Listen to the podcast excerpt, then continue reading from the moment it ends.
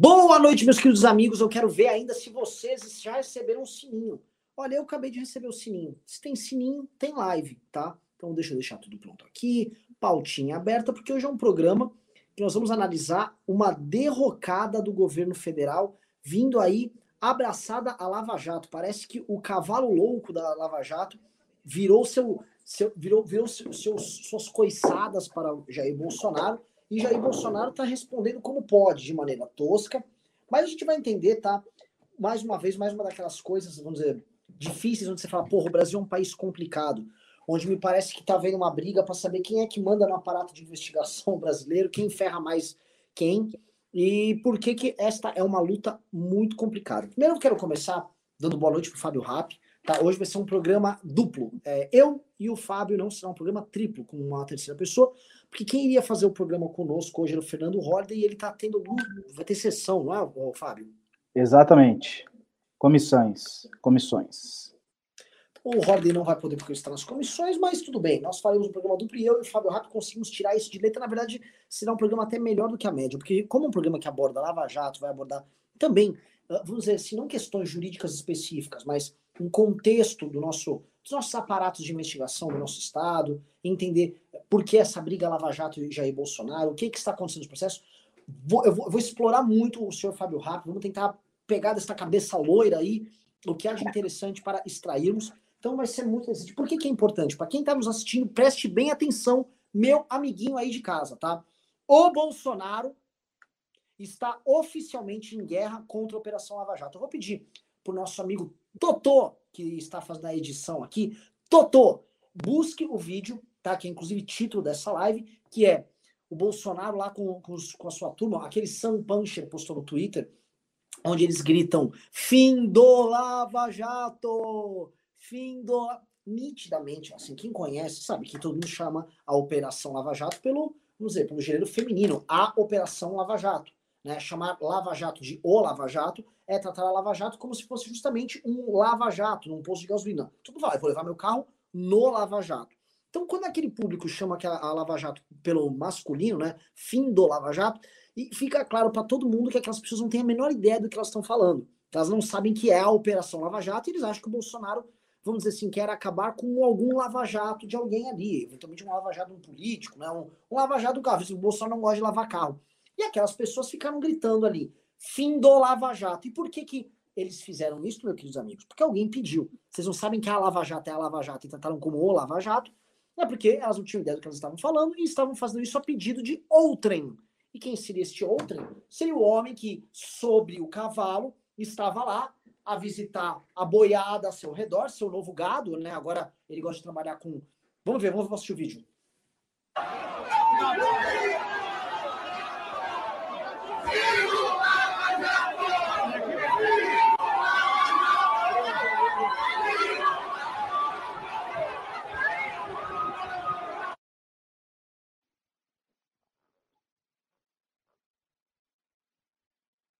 Heitor, o que, que aconteceu? Tá, tá, horrível a internet. Você conseguiu assistir, Fábio?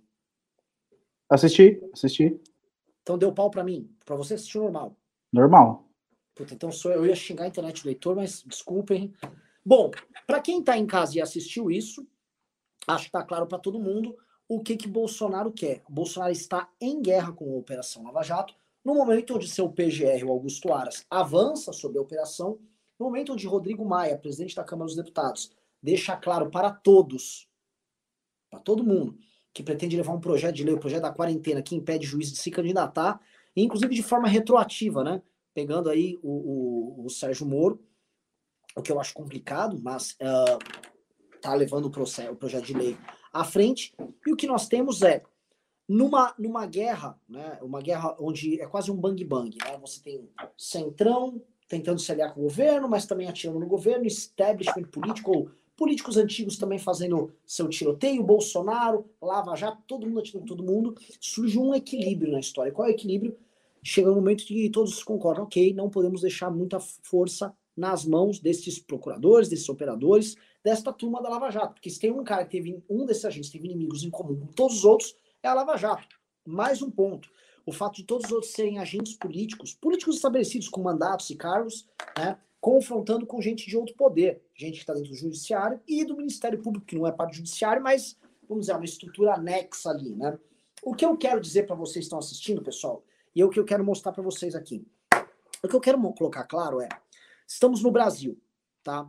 Isto aqui é uma briga de foice pelo, a meu ver, controle sobre o aparato investigativo do Estado brasileiro, controle sobre informações, controle sobre decidir quem pode ou não pode ser candidato e quem pode ou não pode tacar Ministério Público, Polícia Federal e etc. sobre seus adversários, tá? E quando eu refiro a todo mundo, eu incluo a Lava Jato. Quando eu falo todo mundo, eu incluo também a Lava Jato, que a Lava Jato também é agente político.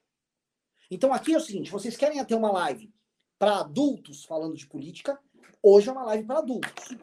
Se vocês querem uma live para criança, para fazer torcida, saiam já. Saiam da live. Vai para outro lugar, vai para uma live de Bolsominion, ou eventualmente vai para uma live que você vai ficar falando. Ah, ah, ah. Não, isso aqui é xadrez, é jogo. Tá?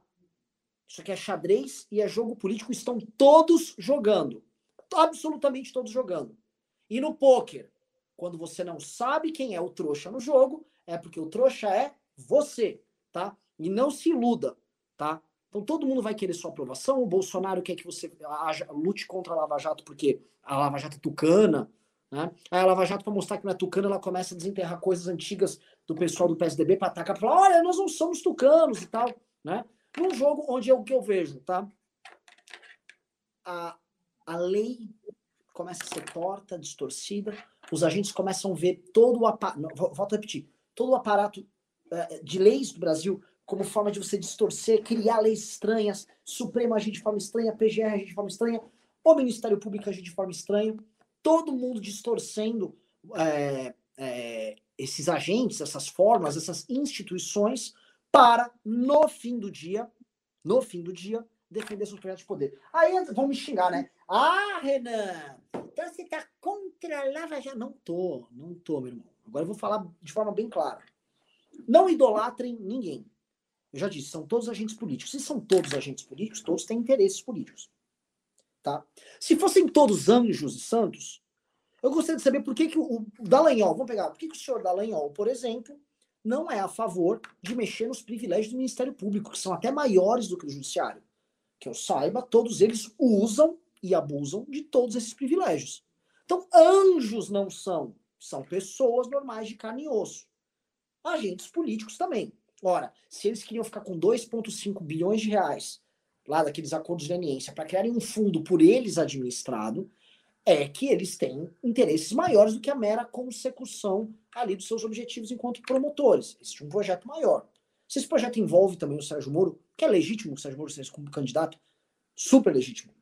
Ora, então, eles também têm um projeto político. Então, declarem que tem um projeto político e comecem a tratar de outros temas, dentre eles, esses temas que eu disse de privilégios dentro do Ministério Público, privilégios dentro do Judiciário, que ninguém ali trata, e que é o setor mais corporativista e é o setor que mais se protege. Coloquei esse ponto, tá? Temos do outro lado Augusto Aras, turma do Supremo, Jair Bolsonaro, lutando para assim, vou passar a régua aqui, tá? E ninguém mais é investigado. Vamos criar um aparato para nos proteger de toda a trolha, de todas as cagadas que nós fizemos ao longo de nossa história, tá? Então temos uma guerra aqui, e esse é o ponto, uma guerra que é uma disputa de poder que vai ser carregada e conduzida no campo da propaganda, e vão inundar você de propaganda de todos os lados. E você que está assistindo aqui, novamente, eu trato você como uma pessoa séria. Você tem, não pode ser usado como um tonto, como um trouxa nesse jogo. Porque nesse jogo, querem que você pegue uma bandeirinha e fique cegamente balançando sem saber o que está acontecendo. Tá? Eu vou passar a bola com o Fábio Rapp, primeiro fazendo esse disclaimer aqui para vocês. Prestem bem atenção. É guerra o que está rolando. É uma guerra pesada. São movimentos que, enfim, estão tomando corpo agora e que, conforme a, a, a, essas investigações avançam, ainda tem o caso do Queiroz e tal, demonstra que o derretimento do Bolsonaro nas classes médias, que ainda tem esse afã anticorrupção, vai rolar e a história e o bicho irá pegar, tá? Passando pro Fábio Ramos, eu vou pedir. Totô, produção, mude o título. Tá muito ruim nosso título, eu escolhi aqui, tá? É... Vamos mudar o título para Bolsonaro peita Sérgio Moro. Por favor. E agora passo a bola para Fábio Rapp. Bom, é, como de costume, tá aqui, ó, fiz um, um esquema tático do que eu entendo importante é, a ser dito sobre a Lava Jato. Vamos lá. É, a, Lava, a, Lava, Jato, só para é, fazer aqui um, um, um, histórico rápido, ela surge de uma forma legítima, enfim, investigando uma, uma uh, promovendo uma investigação uh, por corrupção da Petrobras, isso todo mundo sabe. Qual é o problema? Aqui são alguns problemas que eu destaco: o devido processo legal, e aqui, dentro do devido processo legal, coisas que a gente pode falar durante a transmissão aqui, prescrições, invasões em gabinetes. É, segundo, é, investigação do Queiroz e do Flávio, qual é a relação com a, a Lava Jato? Já antecipo nenhuma, mas qual é a intenção do Bolsonaro com relação a, a, ao enfrentamento da Lava Jato? É justamente confrontar e enfraquecer o Sérgio Moro. Terceiro, enquanto política penal, a Lava Jato é boa? Por que, que eu estou uh, questionando, fazendo essa pergunta retórica? Muito simples. Enquanto política penal, implica dizer, portanto, que nós estamos criando um segundo Ministério Público, que é a Lava Jato. Porque nós já temos a, a política uh, pública penal por meio da, do, do, do Ministério Público na, na figura máxima do Procurador-Geral. Quer uh, você goste ou não do Procurador-Geral, ele é o líder do, do ponto de vista institucional e ele deve ser respeitado por todos os procuradores e por todas as, as procuradoras. É assim que funciona uma relação hierárquica dentro de uma instituição. Por mais que o membro do Ministério Público tenha autonomia, obviamente ele tem um regramento, um estatuto que ele deve seguir. E aqui a, a Lava Jato peca uh, nesse, nesse cumprimento desses, desse estatuto. Aí nós temos um desdobramento péssimo da Lava Jato, que é a Lava Jato eleitoral. Ou seja, o modelo da Lava Jato aplicado na seara eleitoral, o que é ruim, mais uma vez, é um dos impactos, reflexos da Lava Jato lá do início, que é legítima, que é demonizar a política. Quarto, investigou mais de 38 mil pessoas. Isso não é razoável. Isso não é razoável. Nós não temos 38 mil pessoas envolvidas com a corrupção da Petrobras. Lembrem-se, a Lava Jato, inicialmente, era para investigar, e o que deveria, a Petrobras. 38 mil pessoas, ora, eles estão investigando outras pessoas e outros crimes, certo? E desrespeitando as normas internas do Ministério Público Federal. E quinto, uh, o procurador-geral e a instituição, frente ao que está acontecendo, eles estão sofrendo sim uma usurpação de poder. Por exemplo, quando uh, o, o Delanhol vai ao Twitter atacar, ainda que de uma forma educada, o procurador-geral, isso mostra não é autonomia. Isto mostra uma falta de organização e comando dentro do Ministério Público, o que é péssimo, porque se não há esse controle, o membro do Ministério Público sem o controle devido, sem respeitar o devido processo legal, e volto lá no primeiro item, sem respeitar o devido processo legal, agindo conforme as suas predileções políticas ou quaisquer que sejam as suas predileções, o que, que pode é, ocorrer na prática? Violações, primeiro, ao devido processo legal, imaginando que nós é, tenhamos aí processos e inquéritos em curso, e violando garantias constitucionais, em especial direitos fundamentais. Por exemplo, amanhã, ou aliás, eu posso estar é, dentro aí dessas 38 mil pessoas investigadas, não estou sabendo, e amanhã pode sair um mandado de prisão, sem que eu tenha feito nada, sem que eu saiba sobre o que eu estou é, sendo investigado, que é o caso, por exemplo, do Serra. O Serra é um exemplo do que tem de pior na persecução penal. E não estou protegendo o Serra, não me importa o mérito, ou seja, o que ele fez. Importa que no dia que sai o mandado de prisão, é o dia que é ofertada a denúncia. E isso é absolutamente ridículo, porque ele não, ele não consegue nem sequer é, é, entender sobre uh, qual é o objeto da investigação para eventualmente formular sua defesa.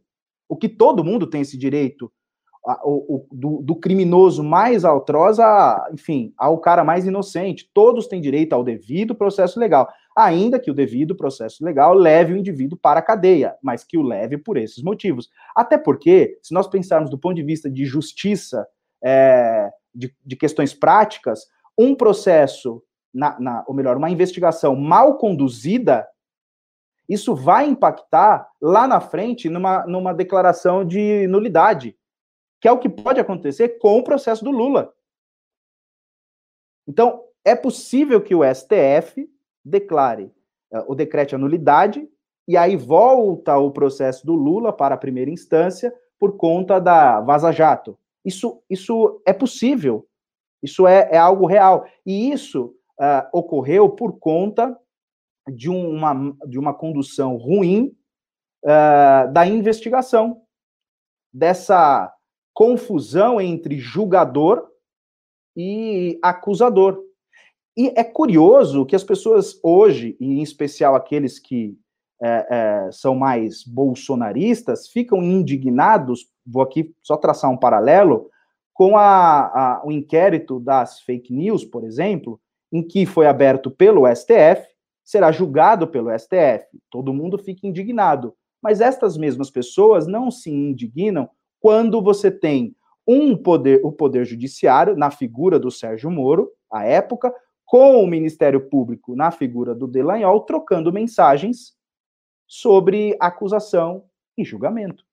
Veja, o exemplo é basicamente o mesmo, porque acaba misturando as duas uh, as duas ações que deveriam ser uh, separadas, acusação e julgamento. E aí, em algum caso, por exemplo, do Lula, a gente pode dizer, ah, mas se não fosse assim, não ia desmantelar uma a, a quadrilha. Ocorre que lá atrás muitos é, juristas já cantavam a bola que talvez abriria um precedente, e aqui a gente pode trazer para o campo político, a partir do momento que estes é, é, agentes eh, seja do Judiciário ou do Ministério Público, que tenha pretensões políticas, perceba o seguinte: bom, a partir de agora eu consigo jogar, tirar pessoas do processo eleitoral, colocar outras, enfim, inclusive vai impactar, obviamente, é, é, já que a, a Lava Jato é, está aí confrontando o governo do, Bolsonaro, então vai começar uma guerra, uma, um cabo de força. E isso é, é ruim para a sociedade, porque nós, acabamos de ver o vídeo aí, isso pode replicar. A instituição que tinha mais credibilidade perante a sociedade, depois do, do, do Corpo de Bombeiros, era, a, era o Ministério Público. Agora as pessoas vão começar a questionar a atuação do Ministério Público. Isso, isso me preocupa, porque vejamos, nós temos aí, uh, poxa, não dá nem 0,1% uh, da, da, enfim, do, dos membros do Ministério Público. Pois não. Vou fazer uma pergunta só para o pessoal entender. Quem está nos assistindo acha que foi razoável a operação que foi feita contra nós? E eu pergunto para você. Eu, não, eu, eu, sou parte, né? Você acha razoável, você como jurista? Não, é, veja, ficaria aqui, tá numa situação, talvez, de, é, é, de dizer, olha, ele está falando isso para na frente do Renan. Mas assim, ó, qualquer pessoa que ler a denúncia, qualquer uma, não precisa nem ser jurista. Aliás, porque eu mesmo submeti a denúncia a outras pessoas que não são juristas. As pessoas leem aquilo e falam, mas isso aqui não tem pé nem cabeça.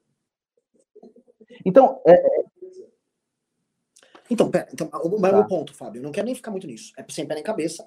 Duas pessoas foram presas, o MBL foi alvo de uma busca e apreensão, e tem gente falando na rua que nós é, esse é um impacto. 400 milhões. Eu, vestido igual um bosta aqui, né? um Zé Mané, 400, mil, 400 milhões. O procedimento utilizado por eles foi um procedimento muito parecido com o utilizado pela Lava Jato. Na verdade, Exatamente. igual. Exatamente. Certo? Então, o que eu quero dizer para todo mundo que está assistindo é: pessoas inocentes podem ser alvos de procedimentos que não são corretos. É disso que eu estou falando. Tá? Tem, tem, um bro... Por favor. Tem um brocardo no, você sabe disso, no, no processo penal, que é assim, ó. Mais vale um, um culpado uh, solto do que um inocente preso. E as pessoas acham isso absurdo, mas isso é um lema do liberal, porque a regra é que todos estejam livres, a liberdade é a regra. Né? Você não pode encarcerar alguém, é, é, e aí o encarceramento ele tem que ser a exceção, não pode ser a regra.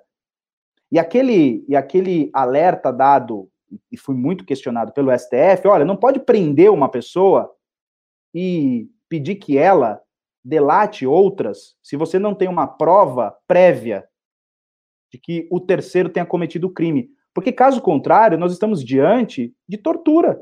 Você fala, olha, para você, a sua prisão, vamos imaginar, eu sou preso de uma forma é, ilegal, não tem elementos. E aí alguém diz para mim assim, ó, oh, Fábio, você tem que falar que o, foi o Renan que fez tal coisa, senão você não sai da cadeia. Quem de nós não vai mentir para sair? É óbvio que vai. É a sua liberdade que está em xeque. Então, esse procedimento, ele é ruim. Ou seja, a prisão para depois a colheita de provas. Ou pior, a colheita de provas de uma forma a, a, atemporal, ou seja... Eu, eu, eu quero ser muito cuidadoso, mas eu não acho razoável que uma pessoa tenha sido presa porque ela doou superchat aqui. Eu, eu não consigo achar isso razoável. E eu sei que é um, um tipo de procedimento, o PIC, que a, a Lava Jato usa aos montes. O, o ponto que eu quero colocar para as pessoas é o seguinte: talvez, na nossa ânsia de enfrentar monstros corruptos, canalhas, como o petismo, a gente acaba fechando o olho para que certas pessoas tenham muito poder para dispor sobre a vida dos outros, destruir a vida dos outros. Entendeu? Tô sendo muito cuidadoso no que eu tô falando aqui. Fábio, me corte se eu estiver falando merda. Não, não, eu, eu, eu acho que. Eu tô sendo muito eu... cuidadoso porque eu tô falando uma, uma, coisa muito grave, entendeu? Eu, eu peguei o Uber, eu peguei o Uber esses dias, e o cara, ah, eu falei do MBL, e o cara, ah, MBL, né? Mas é muito estranho. 400. Vai sair no Jornal Nacional que a gente é inocente quando a gente provar nossa inocência? É muito grave. Pessoal, vocês estão assistindo aí? Eu tô usando o nosso exemplo aqui porque justiça não é brincadeira. Justiça não deve ser usada para vingança contra seus adversários políticos, tá? E justiça e, e, e se você abre prerrogativa para um tipo de erro contra seu adversário, um dia esse erro pode ser feito contra você. Entendeu? Isso é uma das regras básicas de tudo. E o que eu peço para vocês é o seguinte: eu sei que o Bolsonaro é um canalha que luta pela impunidade. Eu sei que ele quer destruir a Operação Lava Jato. Tá? Eu sei que a turma do PT fez o diabo, destruiu o país com a corrupção, tá? Mas só abram a mente. Eu trouxe o nosso caso para vocês aqui para entender que essas coisas não estão desconectadas. Foi, não estou falando que foi a Lava do Alanhol mandou para não, não tem nada a ver, não tem nada a ver. Estou falando que é melhor eu calar a boca, né, né, né Fábio? Melhor, melhor eu calar a boca. Deixa eu calar a boca aqui. É, é, não, porque assim, o case, eu, eu entendo a, a, tua, a, tua, tua indignação, né? É, quando a gente sofre na pele, obviamente, a gente fica mais sensível. E, e não que, que com isso é, eu esteja é, é dizendo que o promotor do caso do MBL tenha agido com, ah, ah, com alguma motivação política. Longe disso. Longe disso. Nós estamos falando do reflexo da sensação que o agente político tem de fazer o bem e entender e que não está errado de que talvez aquelas medidas processuais sejam antiquadas, que pode levar à impunidade, ele na qualidade de agente querendo dar uma resposta para a sociedade no combate à corrupção, vide o passado que nós temos, né, o Brasil né, tem um passado eivado de corrupção, então nessa ânsia acaba-se violando o devido processo legal. E tá aí o problema. O que nós temos que entender é o seguinte: as regras do direito processual penal são ruins? São. Então, isso deve ir para o Congresso, e o Congresso deve resolver isso. Isso não pode ficar a cargo de um juiz, nem de um membro do Ministério Público, por mais nobres que sejam as suas uh, intenções. Porque isso traz um Estado totalitário, um Estado é, é, porque veja, o Ministério Público tem um poder muito, foi dado a ele um poder muito justo. O artigo 127 da Constituição dá ao Ministério Público um poder Aliás, há constitucionalistas que defendem, inclusive, que o Ministério Público seria um quarto poder da República, né? O que eu discordo dessa posição, mas há quem defenda. Então, foi dado a este órgão um poder de, é, é, além de ofertar denúncias, investigar, é, enfim, zelar pela norma. Essas, essas, é, e aqui eu, eu ia usar até uma frase do, do, é, do, do Homem-Aranha, né? é, quando o tio do Homem-Aranha disse assim, olha, para grandes responsabilidades, enfim, grandes poderes requer, enfim, algo nesse sentido aí que eu ia parafrasear o, o filme do, do Homem-Aranha, mas é fato, é um clichê, mas isso é verdadeiro. Ele tem grandes poderes, portanto, é, aliás, tem um autor é, chamado, poxa, hoje eu tô com a memória ruim, é um autor italiano de processo, é, Piero, Piero Calamandrei, que ele diz o seguinte, a todos é dado é, é, o dom de julgar, mas ao, a todos é dado é, o dom de, de, questionar, mas ao juiz é dado o dom de julgar. Logo, a ele será cobrado muito mais quando. É, aí ele vai ser filosófico, religioso, quando é, ali em confronto com Deus. E é verdade. Nós demos ao Ministério Público e a pessoas do Poder Judiciário, ao Ministério Público que invada a nossa privacidade quando necessário, e ao Poder Judiciário que nos julgue. Então, esses poderes, o, o Judiciário, e para quem entende que o Ministério Público é um poder, uh, eu entendo que é um órgão, nós temos que sim ter uma fiscalização muito forte. Por que, que eles não querem ser fiscalizados? Eles devem ser fiscalizados. Né? É importante que façamos esse filtro até para que não haja injustiça e até para que aprimore o trabalho do Ministério Público.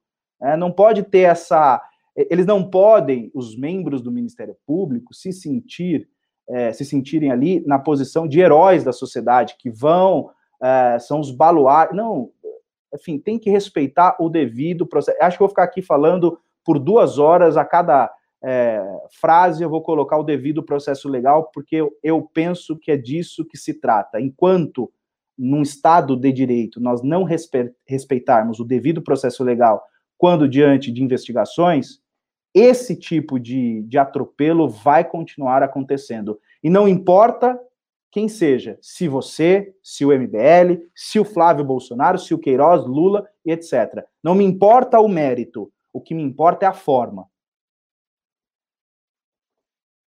Perfeito, Fábio. Olha só, o que a gente está falando aqui é muito delicado. Eu vejo gente que entende. O que MBL é contra Lava Jato? Eu vou dar aqui. Fábio, posso contar uma historinha? Vou gastar aqui, eu vou cronometrar, vou gastar três minutos nessa historinha, tá? Muito antes de existir MBL, quando eu era um, um empresário quebrado, na empresa que meu pai estava tentando recuperar, um belo dia eu estava com ele, fui visitá-lo numa reunião, e no meio da reunião apareceu um grupo de policiais. Eles vinham com a foto do meu pai e disseram que meu pai estava sendo denunciado ali por produzir drogas, por, por, por prensar droga dentro do escritório, dentro da, da empresa prenderam meu pai na hora e tiraram de uma sala qualquer um tijolo com algum tipo de droga que eu não sabia o que, que era. Eu fiquei desesperado. Meu Deus, armaram contra meu pai, prenderam o meu pai. Eu achei que eu ia ser preso também. Mas na prática, os policiais me sentaram numa sala e falaram: Não, fica tranquilo, me arruma 300 pau que a gente libera o teu pai. Eu tinha que arrumar 300 mil reais para liberar meu pai de uma armação. Dois policiais civis de Jundiaí, tá? Eu corri, fui para delegacia, não sabia o que fazer, consegui liberar meu pai ali, acordando que eu iria pagar alguma coisa. Nem sabia como. Ficou lá de ver porque ele não podia dormir na cadeia, que eles tinham que lançar, que era tudo uma armação que eles fizeram. Eu liguei para pedir ajuda para uma pessoa do Ministério Público, isso foi em 2013, que coisa de um, dois ou três meses antes, participou comigo de uma manifestação pela PEC, contra a PEC 37, que era um projeto, né, uma emenda à Constituição que tirava o poder do Ministério Público. Eu organizei aquela manifestação em 2013 junto com o pessoal do Ministério Público de São Paulo, e graças àquela manifestação, tiraram de pauta na Câmara dos Deputados a PEC 37, permitindo que houvesse, inclusive, a Operação Lava Jato. A Operação Lava Jato só existiu porque não teve a PEC 37. Então, estou, eu estou umbilicalmente ligado a essa história toda, porque eu participei dessa manifestação que salvou a PEC 37 antes da Lava Jato existir, a Lava Jato em 2014. Então, se vier gente aqui ficar falando merda a meu respeito, é contra. Vai cagar, meu irmão. Você não conhece da, minha, da missa metade, não conhece da minha história. Por que eu tô colocando essa história uma com a outra aí, com a da droga? Porque eu fui falar com o pessoal do Ministério Público, pedir ajuda para eles. Falei, armaram contra meu pai, falaram, vá na corregedoria da Polícia Civil, tem gente séria lá, conheci um cara, fizeram uma operação, até colocaram um negócio no meu telefone, pegaram as conversas minhas com os policiais que estavam me achacando, eu levei o dinheiro para eles, armei um flagrante, pegou, prendeu um, um cara que é ligado a, a um, tipo um olheiro de tráfico, e dois policiais foram presos. É raríssimo isso acontecer. Então, assim, eu sofri armação, antes mesmo de existir no velho, eu já sofri armação antes. Já sei o que é atacarem a minha, minha família, da forma mais sólida possível. Mas naquela época que fizeram comigo, ali, o pessoal da Polícia Civil, né, o que fizeram com a minha família, isso te destrói, você fica acabado, tá? E, o, e, e essas pessoas, esses policiais, o que fizeram comigo à época, fizeram com vários outros, para ganhar grana, para achacar os outros. O Estado brasileiro é famoso por fazer isso. O Estado brasileiro é canalha, é injusto, é filho da puta. Então, se vier moleque aqui que não conhece nada da vida ficar falando merda pra mim disso aí, vai tomar no cu. Eu não vou aceitar. Eu não vou aceitar. Eu tenho o direito de falar sobre essas coisas todas. Tenho direito, porque antes mesmo de existir a Operação Lava Jato, eu tava ajudando a porra do Ministério Público. Antes mesmo de existir, recebi prêmio, teve almoço em homenagem a eu e os organizadores da manifestação. Isso em 2013. 2013. Então não venham ficar falando conversinha mole aqui. Eu sei o que é ser abusado pelo Estado, eu sei o que é sofrer na mão de forma injusta e eu sei o que é ajudar o Ministério Público e lutar por essa, mesma operação que vocês estão dizendo que eu sou contra. Então, se ver o China aqui, vai tomar no seu cu. Eu não devo, eu não preciso disso. Eu não preciso dessa merda. Eu não preciso pa pagar pau pra ninguém, não preciso puxar saco de ninguém. Eu vou falar que eu acredito nessa merda. Se não gostou, vai embora daqui, vai tomar no seu cu. Vem os caras, a gente vai falar, eu não quero enganar vocês. Eu quero saber, como eu falo que tem que, tem que seguir a regra do jogo, eu quero assim, não vou puxar saco do Dallagnol. Dallagnol tem privilégio. Todo mundo do Ministério Público também tem privilégio. Eles vão atrás do privilégio? O que corta os gastos dele lá? E eles? Você tem que chamar de herói, herói, herói, herói, herói. Se eu tô falando que tem problemas nisso no Brasil, é porque tem problemas. Caralho. É isso, porra. Entendeu? Desculpa, Fábio. É que assim, eu, eu acho escroto assim, você não consegue ter uma visão crítica sobre. Você tem que, assim, aderir. Abaixa as calças, fica de quatro lá, igual o, o gado do Bolsonaro. Que isso, meu? Óbvio que a gente quer que tenha a Operação Lava Jato. Óbvio que a gente apoiou ao longo dos últimos cinco anos. Apoiou pra caramba. Nos matamos, fizemos atos, manifestações, tudo. Só tô falando pra vocês terem visão crítica, porque isso aqui é uma guerra política que está acontecendo agora. Maldição. Fábio, a bola é sua. Bom, é, eu entendo a sua, a sua ira, é, é compreensível, né? Eu, eu talvez é, sou um cara mais frio para essas coisas, né? É, também já tive alguns problemas. Aliás, eu tenho um parente no Ministério Público, é uma instituição que eu dou muito valor, ela é necessária para o Estado de Direito, absolutamente necessária. Talvez uma das instituições mais. É, com trabalho mais efetivo. Agora, tudo é passível de crítica tudo é passível de, de aprimoramento, assim como o Ministério Público. O Ministério Público não é uma instituição que não tem falhas. Aliás, nós temos que relembrar, eu só não, não consigo aqui agora, se o Heitor quiser colocar aí depois o nome do procurador, que à época da Lava Jato foi preso. Foi preso, foi, foi exonerado lá, porque tinha uma ligação com a, a, a JBS. Então, assim, temos, existem problemas. Existem, existem problemas. E eles precisam ser enfrentados como pessoas maduras. A gente tem que se portar no debate como pessoas maduras. Bom, aqui tem problemas, vamos resolver. Tem excesso aqui, precisa ser contido. Né? Agora, é, vale lembrar também que todas as vezes que a gente ouve assim, ah, o Ministério Público prendeu. Não, mandou. Quem, é, é, pediu. Quem mandou prender foi um juiz.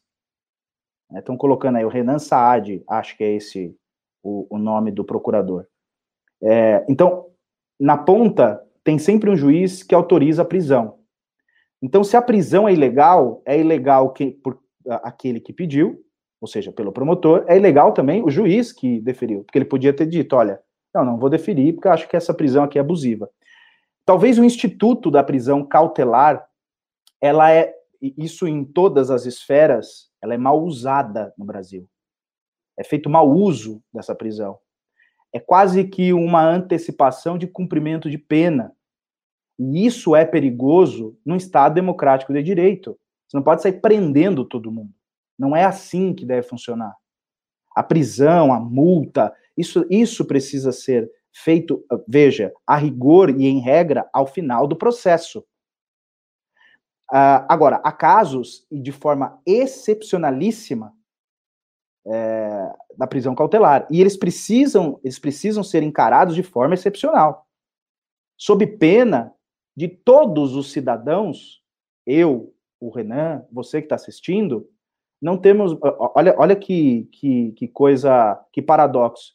É, é, temos medo é, pelo excesso de segurança. E esse excesso de segurança, leia-se, um Estado policialesco. Isso não pode acontecer. Temos problemas com corrupção? Temos. E, aliás, nisso eu acho que o Sérgio Moro é, fez muito bem. Ele sempre encarou o combate à corrupção como no plano da estratégia. Olha, precisamos ter uma estratégia, seja na Polícia Federal, no Ministério Público, etc. e tal. E isso não quer dizer que você vai misturar o julgador com, com aquele que investiga, não é isso. Mas é que é, é, é de uma forma em que as instituições dialoguem, inclusive a defesa do investigado. O que não pode acontecer é como, por exemplo, aconteceu no caso do, do, do Ayan. O indivíduo vai lá, faz uma crítica qualquer, você pode discordar da crítica. Eu mesmo discordo da, de muito dos tweets que ele, que ele postava ali, mas eu não posso, é, a pretexto de, é, de enfim, não gosto do, da opinião, eu coloco o Estado contra um indivíduo. Isso é covarde. Isso é covarde. Isso não pode acontecer. Então, assim, é, é, é preciso encarar que a prisão antes do mérito, salvo a defesa que eu acredito que você faça também, a prisão em segunda instância, é, ou seja, antes da, da, da, condenação em segunda instância e do início da investigação, a prisão cautelar tem que ser excepcionalíssima e muito bem fundamentada, sob pena de trazer o inverso para a sociedade. Ao invés de trazer segurança, você traz insegurança, medo, e veja, Inclusive, no caso aí do MBL, eu não quero entrar no, no mérito, mas enfim, já que você trouxe o exemplo, é, é também demonizando e criminalizando uma atividade que será muito importante ao longo dos anos seguintes, que é a compra de empresa quebrada. Isso não é, isso não é uma atividade criminosa. A Gol fez isso com a Varig, outras tantas. Veja, é só você bater um Google aí no entrar no site do TJ, por exemplo, colocar lá a falência, quantas empresas estão falidas, em processo de falência, que estão recebendo ofertas de compra. Imagine se a moda pegar, não posso mais comprar empresa falida. Acabou. Acabe com a Lei 11.101 de 2005, a lei de falência. Acabe com isso daí, porque acabou o instituto, você não pode mais comprar. É o caso agora, nós estamos vivenciando agora da Avianca. A Avianca decretou falência. Imagine se o empresário que tem interesse em comprar a Avianca fala: ok, peraí, se eu comprar ainda, pode ser que o Ministério Público, o policial bata na minha porta. Não, tô fora. Acabou. Não podemos demonizar uma atividade que é absolutamente ilícita. Absolutamente ilícita, que é compra de empresas que estão com dificuldade, ou seja, em recuperação ou falência. Isso é lícito. Isso é lícito. Isso é, inclusive, é, é, é impulsionado é, é por uma lei, 11 mil, não precisem acreditar em mim, anotem 11.101 de 2005, lei da, de recuperação e falência. Está lá nos, nos últimos artigos a possibilidade de compra de uma empresa que está quebrada. Isso vai acontecer muito daqui para frente. Agora, se nós, como no passado, fizemos com a criminalização da política, e aí todo mundo hoje acha que qualquer político que faça alguma coisa é corrupto, também vamos a começar a criminalizar o empresário? Tomemos cuidado. A Lava Jato foi absolutamente necessária, mas como tudo precisa é, é, assim estar ali calcada na lei, no devido processo legal. Pessoal, o que eu quero dizer é o seguinte: olha só. Peço a você que está assistindo esse programa. Respire, entenda nada é simples. Não é nada simples nos Estados Unidos, que é um país muito mais complexo e um país muito mais desenvolvido, não seria aqui no Brasil. Que é um país cuja complexidade não advém necessariamente de múltiplas qualidades, mas eventualmente vem de múltiplos interesses, tá? O que eu quero dizer é o seguinte: o que está acontecendo agora, quando Bolsonaro, que é o presidente da República, resolve via o procurador-geral da República dele, próximo dele, que agiu de uma forma muito camarada, especialmente agora com essa denúncia que teve contra ele ali, do caso do Sérgio Moro, uh, atacar essa operação nós que, aí eu volto a colocar, tem gente aqui, nós que fomos os primeiros, ano passado, os primeiros a denunciar o acordão. O Fábio Rapp, o Fábio Rapp vai lembrar, a gente foi assim, no YouTube, meme e tal, os primeiros a falar, está sendo gestado um acordão para acabar com as investigações contra a corrupção no Brasil, com a própria Lava Jato. Os primeiros a denunciar foi MBL, porque a gente soube da informação em Brasília, ó, tá rolando um acordão feio, quente, logo após aquela manifestação de dia 26 de maio de 2019. Os primeiros a denunciar foram nós tá rolando esse acordão e o governo do Bolsonaro vai ser baseado no acordão. Provavelmente vários estão vindo aqui xingar na gente ainda estão, ah, acharam que não, o Bolsonaro é muito bom, tava achando o Bolsonaro lindo. A gente estava denunciando isso naquela época. Naquela época, 2000, 2019, maio de 2019, já estava denunciando. Por quê? Porque o Bolsonaro fez isso para salvar a porcaria do filho dele, tá? Não imaginem que o Bolsonaro mudou isso, ou que ele pretende mudar isso. Tão logo o filho dele precisa sobreviver. O Bolsonaro só pode fazer isso porque ele sabe que o escândalo não para no filho dele, o escândalo pega ele. Tudo leva a crer, tá? Tudo leva a crer que a operação das rachadinhas, que eram conduzidas ali pelo Queiroz e pelo Flávio, fazem parte de um intrincado sistema ali de obtenção e lavagem de dinheiro retirado de gabinete através de imóveis. Usando inclusive a ex-esposa dele. Tudo leva a crer que a coisa vai nessa linha. E que o Bolsonaro, que sempre foi o patriarca do game, é o cara que toca essa, essa bagaça toda. O operador disso chamava Flávio Bolsonaro, junto com o Queiroz. E entra um outro campo, que é essa questão da milícia. A milícia no Rio de Janeiro, que é uma organização criminosa, perigosa, comparável ao tráfico, que domina regiões do Rio de Janeiro, funciona quase como um estado paralelo, com poder eleitoral sobre as regiões que ela ocupa ele tinha uma relação muito, muito próxima. Isso já está claro, isso não estou falando, não é, não é papo fora do meu, mas eventualmente tinha uma relação de negócios com a milícia. De grana. Tá? E isso vai dar merda para ele. Então, quando o Bolsonaro faz um acordo para salvar a pele do filho dele, esse acordo pode custar muitas coisas, dentre elas, por exemplo, a cabeça do Sérgio Moro, que já, já caiu, já está claro para todo mundo, foi tirado de lá. Outros, como, por exemplo, a própria independência da Polícia Federal, que o Bolsonaro já, já pegou para ele, tá? E quando eu falo que eu estou preocupado, e que isso aqui é uma guerra, o que a gente está assistindo, é porque a gente está vendo uma série de operações contra governadores sendo conduzidas em geral pela Polícia Federal, né? Teve já contra o Witzel, teve contra o Barbalho, teve agora contra o Wellington Dias.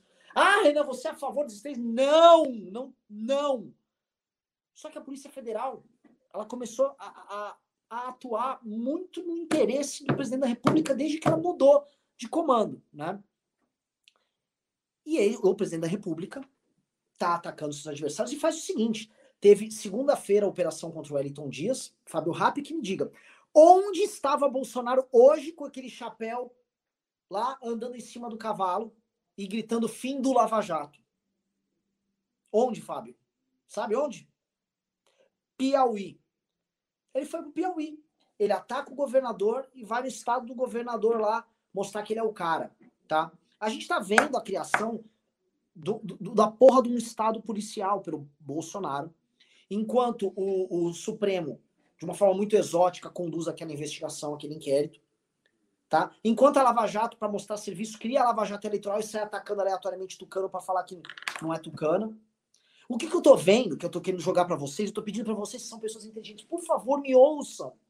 Eu tô falando que é uma guerra que tá tendo aqui. É uma guerra. É uma guerra que já tem alguns anos, mas que agora ela tá no ápice dela.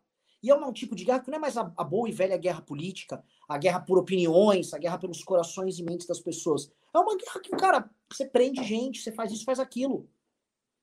E se você tá assistindo isso, você não fica preocupado, meu irmão é para ficar preocupado pra caralho porque é uma das principais características das repúblicas das bananas, que é o que a gente mais tem na América Latina, é o presidente, o governador, algum órgão do Estado achar que é uma força política e sai se matando.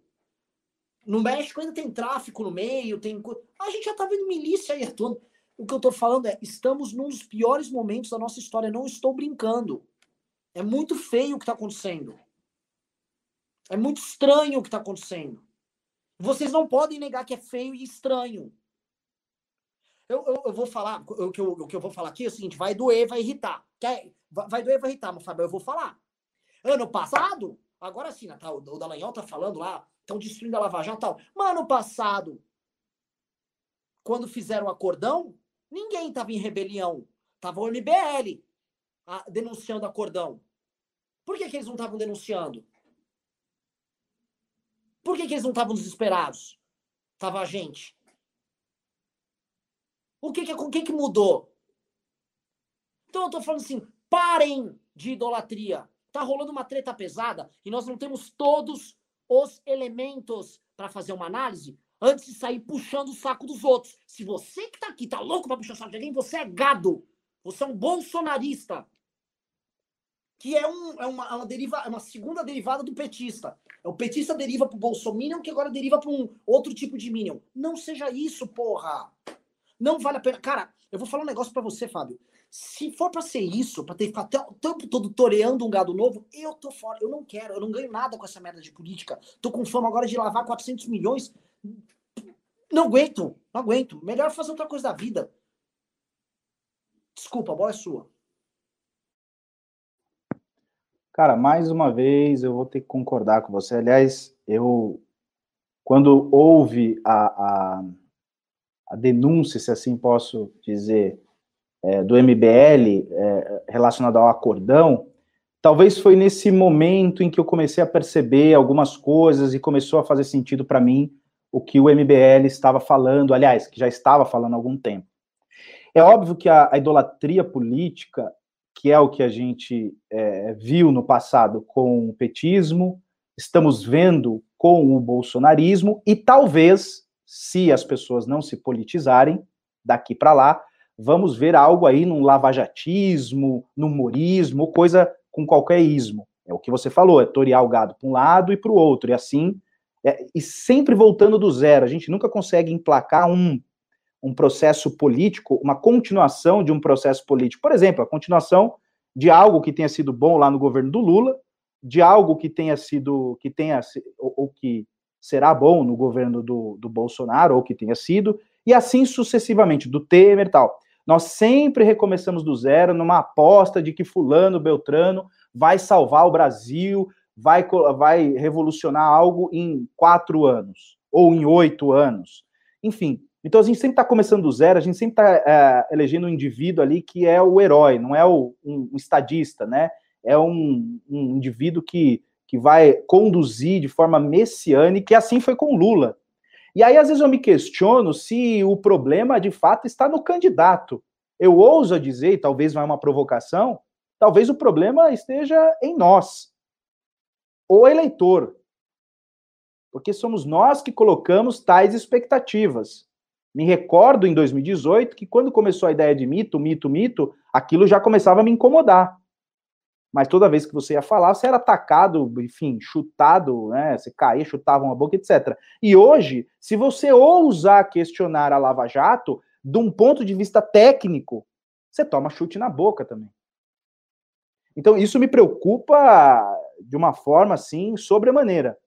Eu penso que enquanto nós não amadurecermos politicamente, isso perpassa justamente por abandonar essa ideia de que alguém na pessoa é, de um indivíduo é, vá conduzir esse processo de transformação da sociedade. Isso não vai acontecer. A sociedade ela só vai passar por essa transformação e essa transformação inclua-se aí no conceito aí de transformação, reforma política, tributária, enfim, tudo isso que a gente é, vem pleiteando há um tempo, isso perpassa por um amadurecimento da sociedade. É saber cobrar o que cobrar e, e, e na hora de criticar, ter essa maturidade. Enquanto isso não ocorrer, nós vamos ter isso que a gente está presenciando, por exemplo, aqui no chat. Não a maioria, mas uma parte aqui é, dizendo: olha, vocês estão criticando ah, uma, uma fatia muito pequena da atuação do Ministério Público e da polícia, logo vocês são favoráveis à corrupção. como se uma coisa é o falso, é, é, é a falsa conclusão, é a, é a, a falácia do espantalho, como se a conclusão lógica fosse essa. Então, eu reclamo de um policial que tenha não tido um comportamento corrupto, mas um comportamento em desacordo com a lei, isso implica dizer que eu concordo com o indivíduo que é corrupto. Então, essa lógica, essa, essas conclusões falaciosas, elas precisam. Eu, eu, eu até achava que isso já estava superado. Mas diante dessas, desses últimos acontecimentos relacionados à, Lava Jato, e que já não tem mais nada a ver com aquele primeiro, a, a, a primeira parte da Lava Jato, aqui eu concordo com quase tudo que foi feito ali, tirando alguns, algumas interpretações equivocadas, não quero entrar nessas, nessas minúcias, mas o fato é, é, precisamos amadurecer as instituições, isso, isso é natural, mas com maturidade. E o Bolsonaro, só para eu não esquecer, porque por duas intervenções que eu fiz aqui, eu acabei esque esquecendo de dizer algo, temos o ponto aí do interesse do Bolsonaro. O interesse do Bolsonaro não é combater os excessos da Lava Jato. Não é esse o interesse dele. Não é esse. O interesse dele é outro. O interesse dele é sufocar. É, tem dois interesses aí. A questão do, do filho e do Queiroz. Porque, vamos lá, Deixa eu a, agora, de fato, angariar todos os haters para mim. Né? Acho que é a hora. É o seguinte: não se trata de Flávio Queiroz, é do próprio Bolsonaro. É do próprio Bolsonaro. A Lava, a, a, o Ministério Público e a polícia estão é, investigando e eles vão chegar no Bolsonaro. Não se trata de Flávio e Queiroz. Flávio, Queiroz, Márcia, Adriano, isso aí são peões. Sejamos maduros, é hora. Isso aí são peões. Quem está por detrás é o Bolsonaro. O ACF, isso aí é tudo, é a capa, é a película. Porque o creme mesmo é o Bolsonaro. E vão pegar. Podem recortar esse, esse trecho do vídeo e me cobrar. Vão pegar o Bolsonaro. Cedo ou tarde isso vai acontecer. O interesse dele é se proteger. E se der, proteger a família e depois os amigos. Mas é se proteger. É se proteger.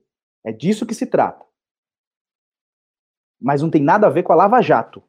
A Operação Lava Jato não tem como ponto a, a, a investigação Bolsonaro e Flávio. Isso é outra coisa. O combate que ele faz à Lava Jato é para tirar um ator político de cena, que é o Moro. Só isso. É maravilhoso.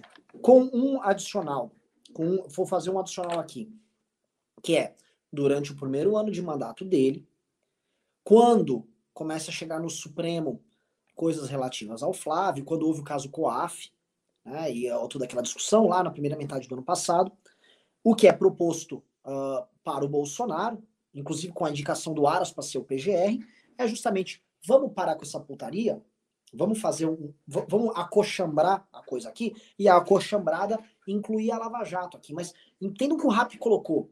Tem uma briga aqui do Bolsonaro não querendo que o Moro seja candidato, que o Bolsonaro não quer que o Moro pegue na classe média, centro, centro-direita, os votos que ele teve nessa última eleição.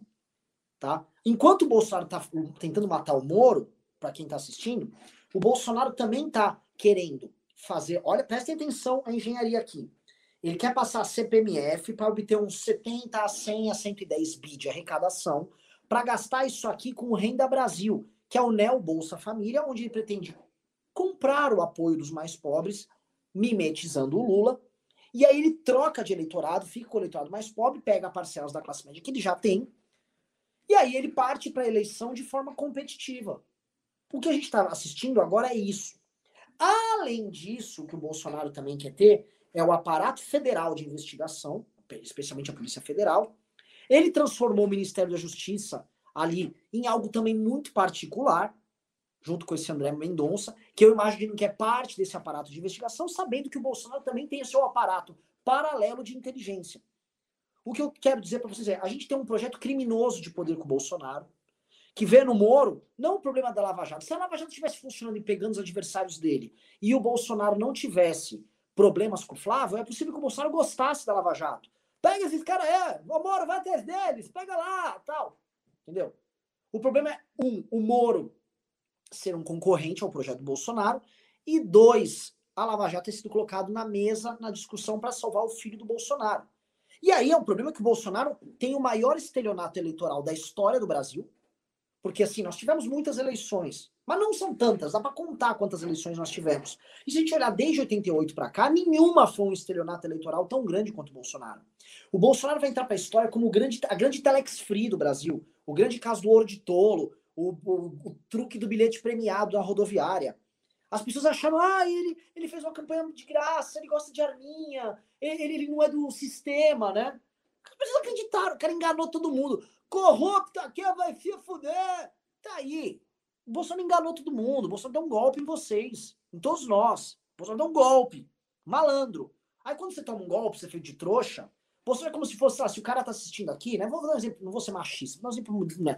A menina tá assistindo aqui o programa, a mulher tá assistindo, ela arruma um namorado que é um malandro, um puta do malandro, pega o bairro inteiro, não, mas meu amor é só por você. Aí uma hora ela descobre que tá dois par de chifre, um par de chifre assim, gigantesco, dois chifrão, ela, oh, o cara tinha maior cara de malandro tal, e, e eu acredito. Pois é, se acreditou.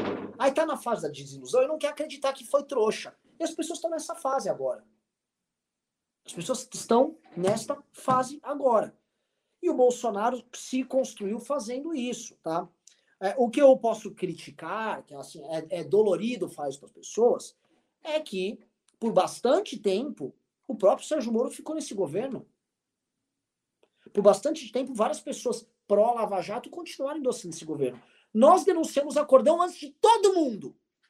De todo mundo. Antes do pessoal da Lava Jato, a falou, a cabeça da Lava Jato está na bandeja da negociação. Então a gente tem moral para falar. Tem moral. Aí se você não acha que tem moral, problema seu. É só olhar o histórico. O MBL rompeu com esse governo. O governo é oposição a esse governo há muito tempo, há mais de ano. Estamos bem tranquilo para falar. E vamos ter sempre essa liberdade. Se não tiver ninguém para assistir a gente, ninguém. Dane-se. A gente vai fazer o que a gente quer sempre. A gente vai trabalhar aqui, ó, com cabeça livre. Então, é, é, isso. O que, o, que o, o Fábio trouxe agora o problema, a bola está no chão. Bolsonaro vai perder o eleitorado de classe média. O Bolsonaro está pegando o eleitorado mais pobre, não quer que esse eleitorado de classe média vá, vá, pro, vá pro Moro. Lógico. Lógico.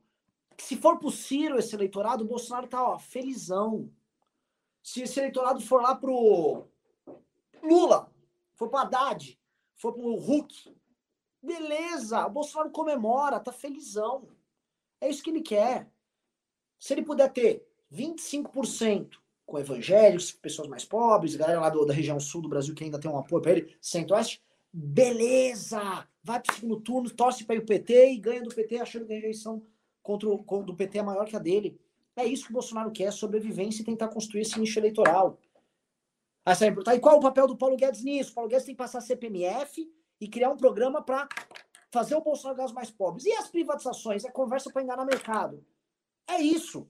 Estamos falando para vocês, é isso. E o Bolsonaro vai pegar e vai botar a galera, os caboclos, é, fim do Lava Jato. Lógico que vai. Ele vai fazer isso. As pessoas falam fim do Lava Jato. As pessoas nem sabem. Ele mandou aquelas pessoas falarem aquilo. Porque ele vem sentindo a porrada que a galera que é fã da Lava Jato tá dando nele nas redes sociais. Ele tá sentindo que tá doendo. Né? Agora, peço para essas mesmas pessoas que estão aqui entenderem que nós estamos há mais de ano denunciando isso. E sempre fomos dependentes de todos. Somos dependentes do Bolsonaro, de Guedes, de, e da Lava Jato também. Incluso da própria. Somos independentes. Aqui é um espaço para livres pensadores. É o Movimento Brasil Livre, não é o Movimento Brasil Pelego. Tá? Vou pedir um negócio. Para quem gosta de ter opinião livre, mande superchat. Desde que teve aquele estardalhaço lá, diminuiu os pimbas aqui, o famoso superchat. Mande sua pergunta, questione a gente, mande a forma de manter o MBL livre e atuante para falar o que você quer ouvir e o que você não quer ouvir, que é o mais importante. Fábio Rapp. Bom, como eu disse e reitero, é, há uma divisão aí, você acentuou muito bem, há uma divisão aí da, da, das intenções do Bolsonaro, que elas não, ela, a, as intenções elas não, não têm nada a ver com a nossa crítica aqui. Nossa crítica é uma crítica ao excesso e não à instituição, Ministério Público, A nossa crítica é ao excesso, não à instituição Polícia Federal e não à institui ao, ao Poder Judiciário. Sempre ao excesso. E eu acho que sempre tem que criticar os excessos de uma forma muito ponderada, é, apontando ali os erros e dialogando com as instituições. Né? Isso é muito importante. Com relação a, a, a essa uh, aí do, do Bolsonaro relacionada à, à cantoria, né, fim do Lava Jato, né, personificou, de fato personificou, né, é um indivíduo, é o Lava Jato, né, então essas pessoas ali, aí, aí depois as pessoas não querem ser chamadas de gado, mas isso é um comportamento de, de manada, né, as pessoas nem sabem é, o porquê que elas estão questionando, e nós vimos isso muito nas manifestações é, pró, ou melhor, é, contra o impeachment, né? Então tinha lá o, o sem teto, sem terra, é, força sindical, etc, etc. As pessoas eram questionadas, principalmente pelo Arthur, né, na, nas ruas, e as pessoas não sabiam porque estavam lá, mas estava gritando, por exemplo, coisas bizarras, né, como é, temos que acabar com a polícia, temos que acabar com isso. Então, assim, eram coisas que, de fato, eles estavam sendo mandados é, naquele momento. E, e veja que coisa curiosa, que fenômeno, né? Nós estávamos há pouco tempo atrás, e não estou falando muito tempo, estou falando 2019. Né? Em 2019, nas ruas, manifestações que eram também é, é, impulsionadas pelo bolsonarismo para gritar Lava Jato nas ruas. E veja a mudança, assim, de forma assim, absolutamente contrária, assim, um giro de 360 surreal. As pessoas agora estão fazendo coro, eu estou falando não, não só desses pobres coitados que estavam ali na frente gritando, mas dos influenciadores pedindo o fim da Lava Jato. E veja que nós não estamos aqui pedindo o fim da Lava Jato. Nós estamos aqui dizendo assim: olha, precisamos é, de, um, de, uma, de um melhoramento, mas não fim não fim. Quem está pedindo fim é aquele que, você que está aí no chat, é aquele que você defende. É o Bolsonaro e os seus influenciadores. Por que, que eles estão pedindo fim? Se a rigor, se a rigor, a investigação que está em curso, estou falando de vários estados, sob o comando da tal Lava Jato, não tem nada a ver com Bolsonaro. Ele não é investigado, nem ele, nem a família. Por que, que ele tem interesse pelo fim? Porque a Lava Jato empoderou todos os membros do Ministério Público. Isso tem um lado bom e um lado ruim. Lado ruim nós já falamos aqui na primeira parte dessa, dessa live. Qual é o lado bom? Os membros do Ministério Público, que eu volto a repetir aqui, merecem todos os nossos cumprimentos fazem um trabalho de primeira, colocando ali à frente. Existem excessos, já colocamos aqui os excessos, mas eles, eles, eles executam um trabalho que eu, particularmente, é, é assim, devo cumprimentá-los sempre, porque eles se colocam à frente, colocam a cara para bater. Isso é difícil, porque tem família também. E eles estão atrás de criminosos tal, tais como Queiroz, uh, Márcia, Flávio, e vai chegar no Bolsonaro. Não se engane, isso vai chegar no Bolsonaro. Ele percebeu isso. Ele percebeu que ele não vai conseguir controlar o Ministério Público, mesmo indicando como fez o PGR. Isso não vai acontecer. Esse é o lado bom da Operação Lava Jato e das demais operações. Esse é o lado positivo. Eles não vão se curvar, certo? Eu quero deixar isso aqui bem claro. Aqui, como o Renan disse, é um movimento livre, então é o que eu penso, talvez em alguma medida discorde aí do, do, do Renan, mas é o que eu penso. O Ministério Público é, se tornou uma instituição poderosa, e isso, é, é, é, do ponto de vista da família Bolsonaro, é preocupante, sim. Eles têm interesse em sangrar o Ministério Público, em colocar o Ministério Público numa posição de é, vou aqui usar um termo que fica por minha conta, mas de corruptos, que fique por minha conta essa expressão, não acho aqui uma outra melhor, para que a sociedade, de alguma maneira, fique indignada com os membros do Ministério Público e comece a ir às ruas pedindo fim da Lava Jato. Vai começar assim, ó, fim da Lava Jato, fim da Operação X, Y, Z, até o fim da operação que investiga o Flávio Bolsonaro e a família. O caminho é esse, fora a questão política, que é anular o candidato da Lava Jato. Qual seja? O Sérgio Moro. Aí eu uma passando uma.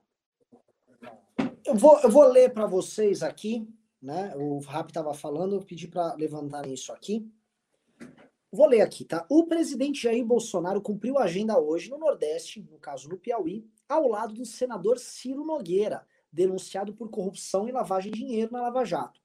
Ciro é um dos homens fortes do centrão comandado pelo PP e que também foi agraciado com distribuição de cargos do governo Bolsonaro. Agora, seu partido comanda um orçamento de cerca de 50 bi, está inclusive no site centrômetro.com.br. Ciro Nogueira passou a campanha pedindo voto para o condenado Lula, mas seu passado parece não ter importado muito para Bolsonaro. Este olhar entre os dois durante uma visita à Serra da Capivara significa. Pois é, o que eu quero dizer, pessoal, que vocês estão vendo aqui, é que o Bolsonaro, como nós avisamos, foi fazer agenda política eleitoral no Nordeste, na região do Ciro Nogueira, que é uma das grandes lideranças, junto com Arthur Lira, do PP, partido que vem se tornando um dos sócios do governo Bolsonaro e defensor do Bolsonaro no Congresso através do Centrão. O governo do Bolsonaro virou isso que vocês estão vendo aí. Ele com o Ciro Nogueira, que é a representação maior daquilo que o Bolsonaro jurava combater, tá lá. Tá lá. Tá fazendo essas coisas aí.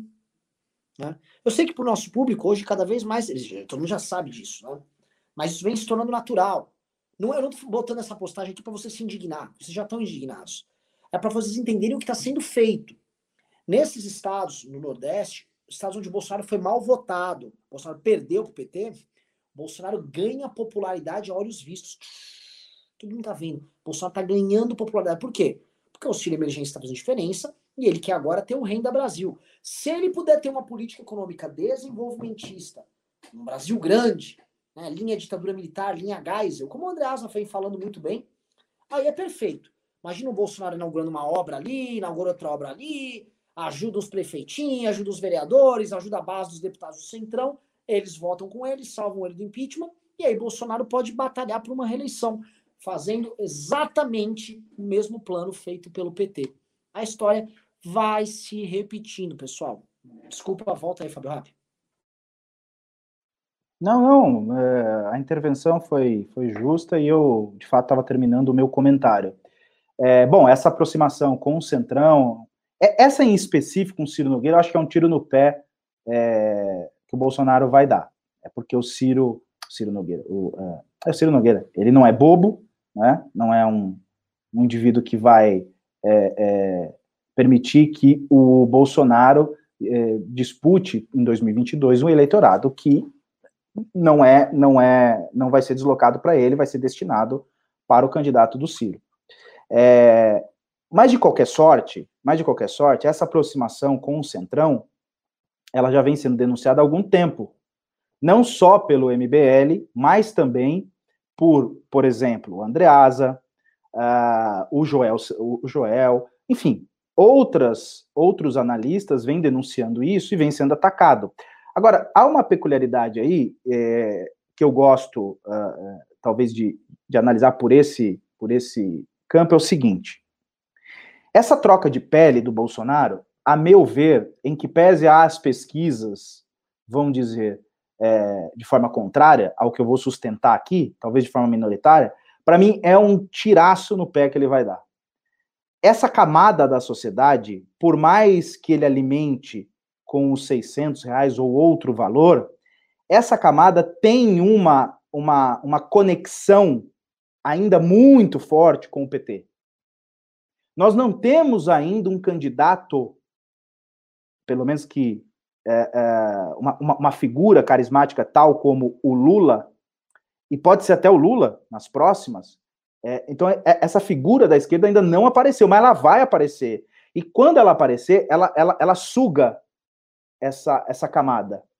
Porque há uma conexão ainda, é, diria aí, talvez, quase que espiritual com, a, com, essa, com o PT. Então, não acredito que o Bolsonaro, ainda que custeando uh, uh, com 600 reais ou outro valor que venha a substituir os 600, ele vai conseguir fidelizar esse povo. Pode fidelizar na, na questão da, da pesquisa, mas não para a eleição. Agora, o abandono da classe média, isso vai custar muito caro para o Bolsonaro. Isso ele vai sentir, primeiro, nas eleições municipais, porque ele vai apoiar alguns candidatos, e eu ouso dizer que esses candidatos terão uma performance assim absolutamente ridícula, e isso já vai ser assim um, um desgaste muito grande para o Bolsonaro, sem falar que, e não é por culpa da pandemia, não conseguiu montar um partido. Então, assim, é, ele, ele, ele não. Acho que essa troca de pele ela foi no momento, primeiro, equivocado, a meu ver. Pode, eu sou péssimo para análise pro futura, né? Mas enfim, que fique o meu registro para o erro. Né? É, e o abandono da classe média foi o pior erro e acho que não tem volta. Não tem volta porque está na pauta aí a questão da CPMF, ou da nova CPMF, e de outras medidas, seja do, do ponto de vista econômico, e para mim a, a pior de todas, não é a econômica, é o abandono da pauta de segurança e políticas penais. De fato, está abandonado. Eu, eu ouso, eu desafio aquele que está nos assistindo qual é a medida de políticas públicas na segurança e na justiça que nós temos hoje em curso? Zero, nada. O que nós temos é um capacho no Ministério da Justiça. Um capacho. É um advogado privado do Bolsonaro que está atuando com o meu e com o seu dinheiro lá. Perfeito, Rap. E digo mais, a AGU também. Que porra é essa que a AGU tá defendendo o blogueiro do Bolsonaro?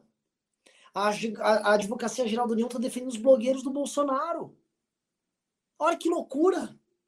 Falei igual o Copa. Gente, presta atenção, olha que loucura. Com uma medida é, errada. É, é, verdade. E com uma medida errada. Poderia ter, é. poderia ter usado a medida certa, inclusive. Entra com uma ADI, quer dizer, ainda entra com a medida errada. Tá gastando folha lá. Exato. O que acontece, pessoal? Aliás, peço, por favor, pessoal, alguns mandaram super já. Mandem super, mandem. E se você está discordando, a gente mandem. Outra coisa, o Totô, que é o nosso moderador aqui, por favor, modere o comentário, porque vem uns caras aqui, eu não vou admitir, eu disse já, não vou admitir nego vindo falar, ei, eles não apoiam a Lava Jato, estão. Mano, é ban. Veio falar merda da gente disso aí, é ban. Não conhece a história. Não sabe que a gente andou a pé até Brasília para protocolar o impeachment? É ban. Não vem desrespeitar a nossa história, não, meu irmão. Ninguém vai desrespeitar a nossa história aqui. Veio falar merda, ban. Porra é essa? Tá? O Matheus Rodrigues está avisando, doem pelo PicPay. Maravilhoso. Você doar pelo PicPay, por exemplo, doa 50 reais, doa 100 reais no PicPay. Aí doa um real aqui pelo Superchat e a gente lê para saber que foi pelo PicPay. É, é, importante, porque o PicPay não, não morde 30% igual o Google, tá? É, uh, esse Rafael, por favor, bane esse cara aqui, o, o Totô. Ele disse: depois que entraram na sede do MBL, o Renan mudou completamente o discurso. Pelo sangue de Cristo. Ah, sim, né? Porque, é, é, bom, eu não vou, por questões até de, né? É, é, eu tenho que. A, as experiências que você tem na vida não ajudam a mostrar para você que eventualmente você tava, não estava olhando para eventuais exageros. Experiências ensinam sim, velho. Experiência... Mas nós, sem, nós nunca passamos pano para tudo que a Lava Jato mandou. Vou trazer aqui para vocês. O Rap, em 2016 o MBL ele foi contra as 10 medidas do Ministério Público. O MBL foi contra. Foi contra. Então, a gente era crítico a essas coisas lá na época. Quando houve o Joesley, que o senhor Dallagnol era a favor daquele, daquela maluquice do Joesley, lembra que aquela armação para derrubar o Temer, e achava que tinha que ser feita uma limpa, aquele cara da Barbichinho, o Carlos Fernando também era a favor, a MBL foi contra. A gente nunca ficou cordeirinho concordando com tudo, entendeu? Você acha que a gente tem esse cordeirinho, não é a sua casa, bye bye, meu irmão. Entendeu? É, é... Outra coisa, eu não, vou, eu não vou ficar aceitando. É o seguinte, pessoal. Essa treta que aconteceu, isso que fizeram conosco, é uma coisa muito pesada. Não há, se for para ficar falando, se for para baixar a cabeça e ficar falando bobeirinha, eu tô fora. Eu não, eu não ganho nada com essa história. Eu não sou político, eu não vou ter cargo, sacou? Então, sim, se for para não falar o que eu acredito, eu tô fora, vou fazer qualquer outra coisa. Eu não preciso disso. E honestamente, o Brasil nem sei se merece. O brasileiro adora puxar o saco de algum cara aí. Pintou um cara novo, ah, vou puxar saco. Para mim, se for para fazer isso, não vale a pena. Então não vou, eu não vou aceitar uma vírgula que falem disso a nosso respeito. Que isso? É... Vamos lá. Voltando aqui, teve um, um, comentário, não foi um pima, mas eu vou ler um comentário, que é o comentário do João da Silva, que ele falou o seguinte: uh, ele, ele, trouxe um ponto, ele falou: Ah, mas vocês estão criticando o Bolsonaro de fazer política ali com, com o Ciro Nogueira, mas, poxa, a essência da democracia, ô João, nós sempre falamos que o Bolsonaro deveria fazer política. Agora, o Bolsonaro pula qualquer etapa de construção democrática de um governo, de um campo civilizado. Primeiro com a direita, depois com o centro, depois com todo mundo. Ele pula tudo isso porque ele quer destruir essas figuras. Aí quando ele vê que vai dar merda para ele, muito convenientemente ele fala: vou usar o erário para comprar apoio com as maiores prostitutas do game, que é o Centrão. Aí ele pula eventuais boas parcerias que seriam boas para o Brasil, mais do que só para ele, e sai direto para o prostíbulo político de Brasília, que são as prostitutas do Centrão. Não dá para falar que isso é política. Ele poderia ter feito política, a gente defenderia que ele fizesse política. Defendemos, tem vídeos nossos. O que ele está fazendo é outra coisa. É cooptação pura para se salvar. Tem nuance essas coisas. Eu sou favorável. Eu vou falar um amigo meu, o Arthur Duval, está concorrendo a prefeito de São Paulo. Ele não está concorrendo para ganhar e falar, ah, eu não vou compor. Ele vai ter que compor. Vai ter que comprar maioria na Câmara dos Vereadores. Vai ter que fazer isso. Eu sou a favor que faça. E o Arthur, imagino que seja. É, ele é. Só que você começa compondo com o que há de melhor, você construa, construa sobre boas bases, não chega no que há de pior, e só com o que há de pior, e se junta a ele. É isso, esse é o ponto. Né? É, é... Vamos lá. Rápido. O dia foi um dia com muitas pautas, tá? Agora, isso que a gente está tratando aqui é do cerne da coisa, do coração da brincadeira toda, tá? Eu vou abrir aqui, ó, é, porque teve alguma, alguns pimbitos aqui interessantes, pimbitos interessantes que eu vou começar a ler aqui para a galera. Um... Cadê, cadê, cadê? Ó, o Valdir Castaldelli disse o seguinte: o Bolsonaro entendeu o jogo e está mexendo as peças. E concordo com o Renan: o Brasil está no seu pior momento. Esse Pimba é bem interessante, porque o, o de fato há um entendimento do Bolsonaro de que uh, talvez seja mais fácil, mais cômodo ele comprar apoio entre as pessoas mais pobres, e dá para falar que é uma tentativa de compra de apoio, que o Bolsonaro não está interessado na porta de saída para as pessoas mais pobres que recebem o benefício, ele está interessado é na cooptação e manter essas pessoas ligadas a ele, contrariando o discurso não só de campanha, mas discurso histórico do Bolsonaro. Bolsonaro já chamou o Bolsa Família de Bolsa Farelo. Ele já chamou. Põe Google aí. Bolsa Farelo Bolsonaro. O Bolsonaro falava isso. E ele entendeu como que isso é uma maneira. Por que, que ele vai querer voto de opinião? Voto de classe média. Classe média cobra, é chata, é pentelha, quer saber de coisas como agente de corrupção, cobra coerência aqui e ali. É foda. O outro não, dá uma grana aí e enche o saco. É o que ele tá vendo de fazer, né? E também buscar ali co cooptar o, o, o, o tal do centrão. O problema é que ele foi eleito com um discurso que não era esse. Porque, assim, se for para ter um governo que fizesse isso, elegesse o Meirelles. O Bolsonaro, o Meirelles na campanha não prometeu que ele ia fazer uma limpa geral, que ele não ia governar com os, o, o, que há de pior, não sei o que. O Meirelles nunca prometeu isso. O Alckmin nunca prometeu isso. O Bolsonaro prometeu isso. Ele fez uma campanha inteira construída em vamos peitar esses vagabundos. Foi nessa linha. Ele faz uma campanha inteira baseada nisso. Ele cativa, ele engana as pessoas, e quando ele entra, ele faz o contrário. Isso é um estelionato eleitoral, pessoal. Isso, é, isso é, ele roubou as pessoas. Ele roubou a esperança delas, o voto delas. É o que o Bolsonaro fez. Ele é um mentiroso. Tá, tá, tá, tá nítido isso. Fábio Rappi. Bom, pois é, é, eu volto a dizer aquilo que eu disse numa das minhas intervenções aqui. Talvez o problema não esteja no, uh, não está, perdão, no candidato, mas sim no eleitorado. É acreditar que dá para, no, no, no, presidencialismo, é, é, acreditar que é possível governar sem é, essa expressão ficou ruim, né? Coalizão, mas é esta, eu não consigo achar outra. É, ou seja, sem esse, essa, essa articulação, é, então isso não é possível. E veja, não é possível no governo Bolsonaro, não é possível na esfera estadual, pensando aqui no estado de São Paulo, né, com Dória, e nem no município, pensando no Bruno Covas. Não é possível, precisa ter esse diálogo. Agora, é fato, eu concordo com o que você disse, é, ele pula a etapa e depois ele se junta, e veja que não é, ele, ele, ele é um dos presidentes, salvo engano, posso estar aqui errado no número, mas o presidente dos últimos aí que mais é, é concedeu emendas aí. Eu posso estar equivocado, tá? é, no número, mas ele está ali entre os, os que mais deu dinheiro, tá?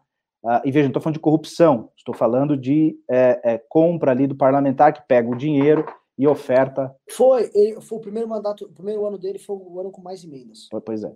Então, veja, ao fazer isso, é, ele não.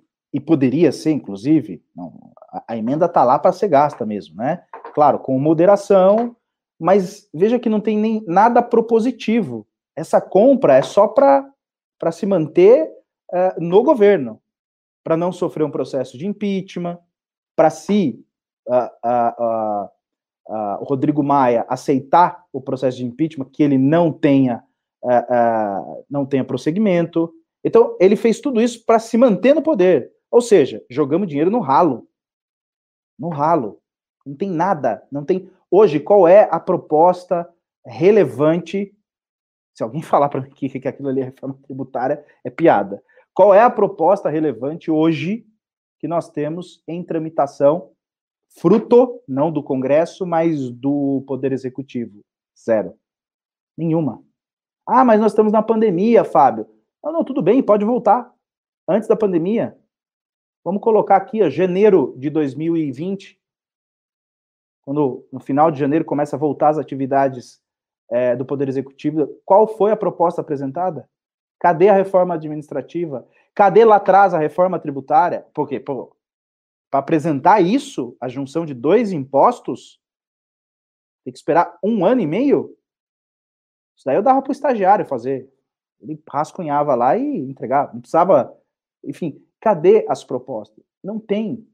Então, ou seja, todo o dinheiro dado para essas foi para se manter no poder. E aí é preocupante, porque daqui para frente, primeiro, não temos mais grana, isso é um fato. Então, assim, é, nem para as questões propositivas.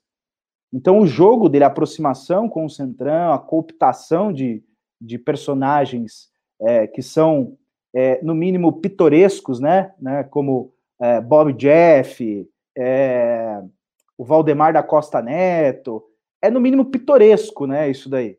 É, outrora, se eu defendesse o Bob Jeff, imagine do que eu seria chamado. Hoje, defender o Bob Jeff dá uma, um certo status patriótico para o, para o indivíduo que, que, que defenda, né? E olha que o Valdemar da Costa Neto eu conheço muito bem, porque ele é um político da minha cidade. Olha que honra que eu tenho. Eu tenho um dos maiores corruptos do mensalão, oriundos da minha cidade, né? É, aliás, os parentes moram muito próximo da minha casa, né? Então, assim, é, é, é, é de uma desonra tamanha. E, e falar dessas pessoas hoje, é, e, e, falar o óbvio, falar assim, olha, são corruptos, são criminosos. Se você falar dessas pessoas hoje, os ditos patriotas lhe atacam com uma voadora no meio do peito. Né? Então veja que essa essa essa eh, guinada que o Bolsonaro dá, ela não é nem propositiva, é só para se manter no poder. Simples assim. Como fez o Lula, encaremos com maturidade, porque é isso. Como tentou fazer a Dilma, mas não conseguiu, até um determinado tempo conseguiu. E como fez o Temer. Mas esse tinha esse tinha uh, uh, questões propositivas no meio.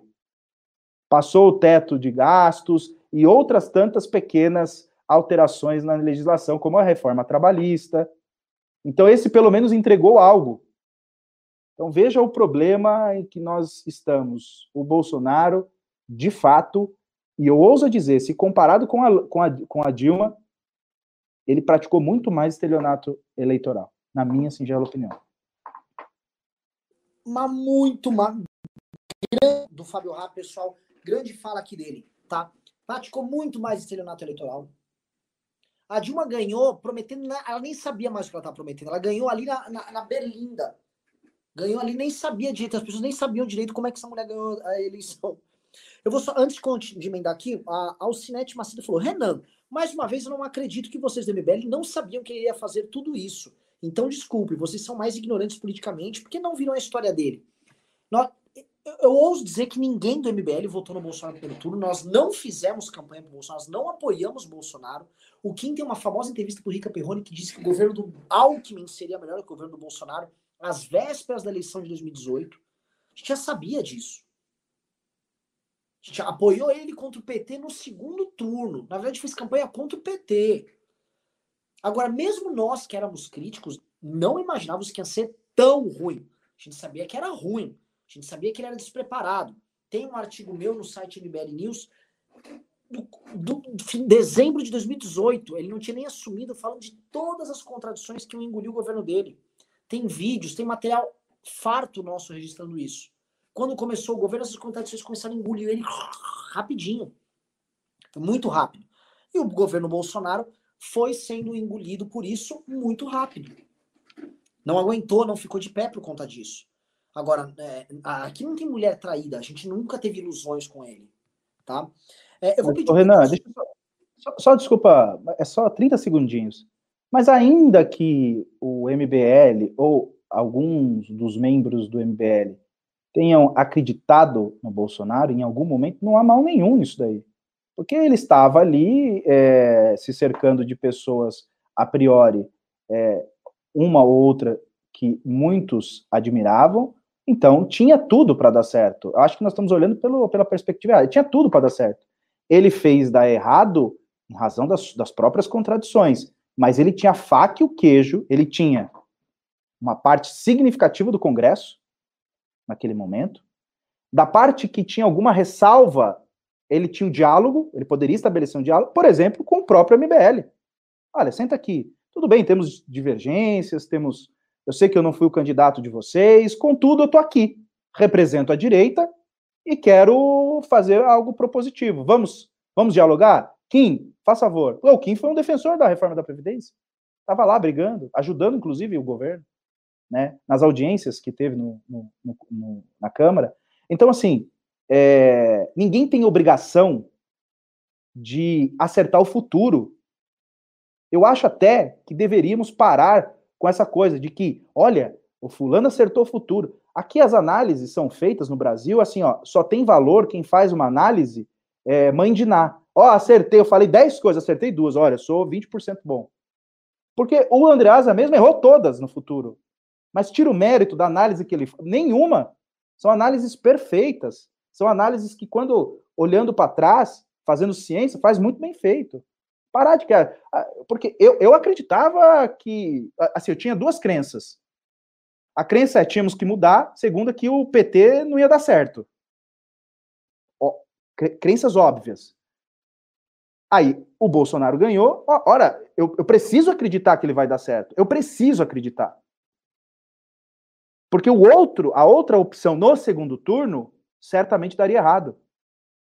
Então, não é demérito para talvez alguém aí que acreditava, pô, puxa, deveria ter, será que eu sou ignorante? Não, não é.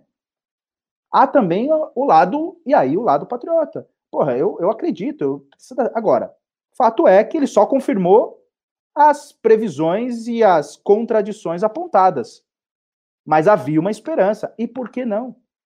Poderia ter dado certo. Mas enfim, ele optou pelo pior caminho e vai arcar com as consequências. Concordo com você que ele tinha o faca e o queijo na mão. Ele tinha um momento histórico ao lado dele. E a quantidade de escolhas erradas e falta de habilidade. De fato, olha, se eu fosse falar para vocês, no começo da começa a trabalhar por camadas, chama a direita toda, vem todo mundo. Chama o MBL, chama o pessoal antagonista, chama o, o pessoal do Vem Pra Rua, chama o, o pessoal do Partido Novo, vamos conversar aqui, a gente acredita nessas coisas em comum, defende isso aqui vocês e tal, eu tenho minhas limitações aqui ali e tal, boa, beleza, pacificado. O que, que ele fez com esse núcleo? Tentou destruir desde o dia 1. Entrou o ano, vou tentar matar esses caras. Expande o circo, vamos pegar os partidos de centro, blá. PSDB, DEM, os governadores estavam apoiando ele na reforma da Previdência, né? PSC, uh, ah, setores do MDB. Tinha que chamar esses caras já para compor ministeriado tal, para você começar a ter base congressual. O que, que ele fez? Atacou todos. Expande um pouco mais. Vamos para outros lá. Cidadania. Vamos para o PTB, que hoje agora é o Roberto Jefferson, o Leão Conservador. Né? Vai pegando esses caras, tá? Setores do PP, especialmente ligados ao agro, os republicanos lá com a Igreja Universal, com, a Record, que ele tanto gosta tal. Quando você vai olhando, você consegue, por camadas, ir compondo uma maioria que daria um caminho para ele sem gente pedir assim coisas absurdas. Dava para dava para compor, ninguém iria cobrar ele disso.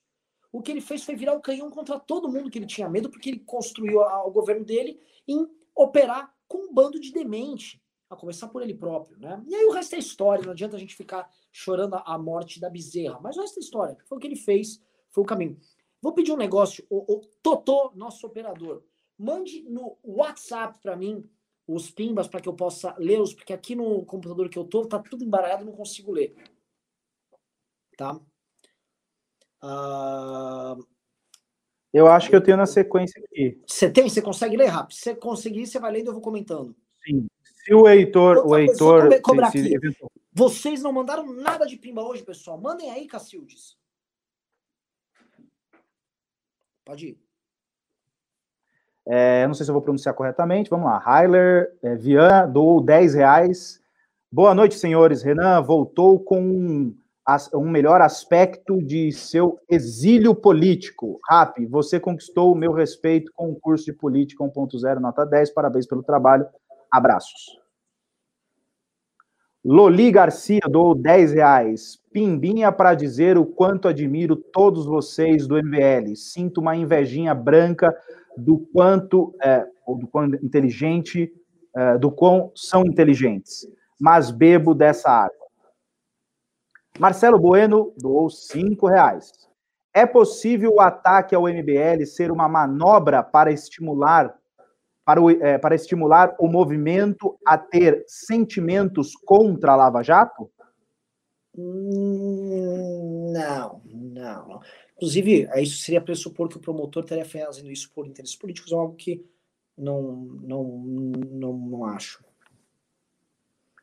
Corujão doou cinco reais e disse o seguinte: claramente a Lava Jato era independente e correta, mas depois que o Bozo emparelhou, acabou. Na minha opinião, não podemos misturar.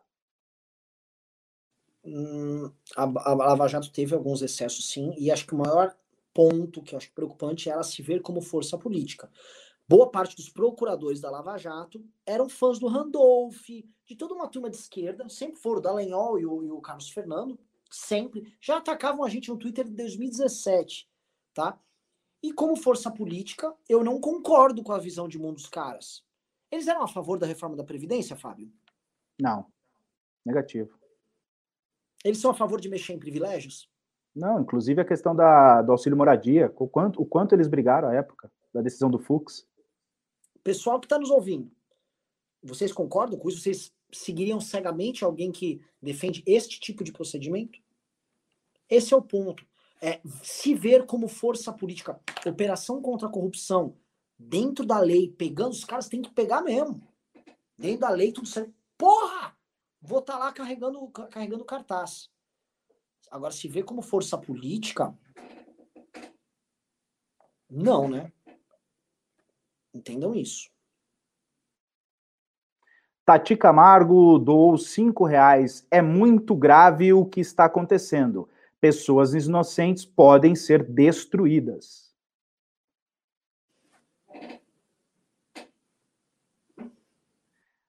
Muda. Uh, não, isso aqui. Uh, você, eu, eu, ia, eu ia falar o que você escreveu aqui. Essa é até um palavrão.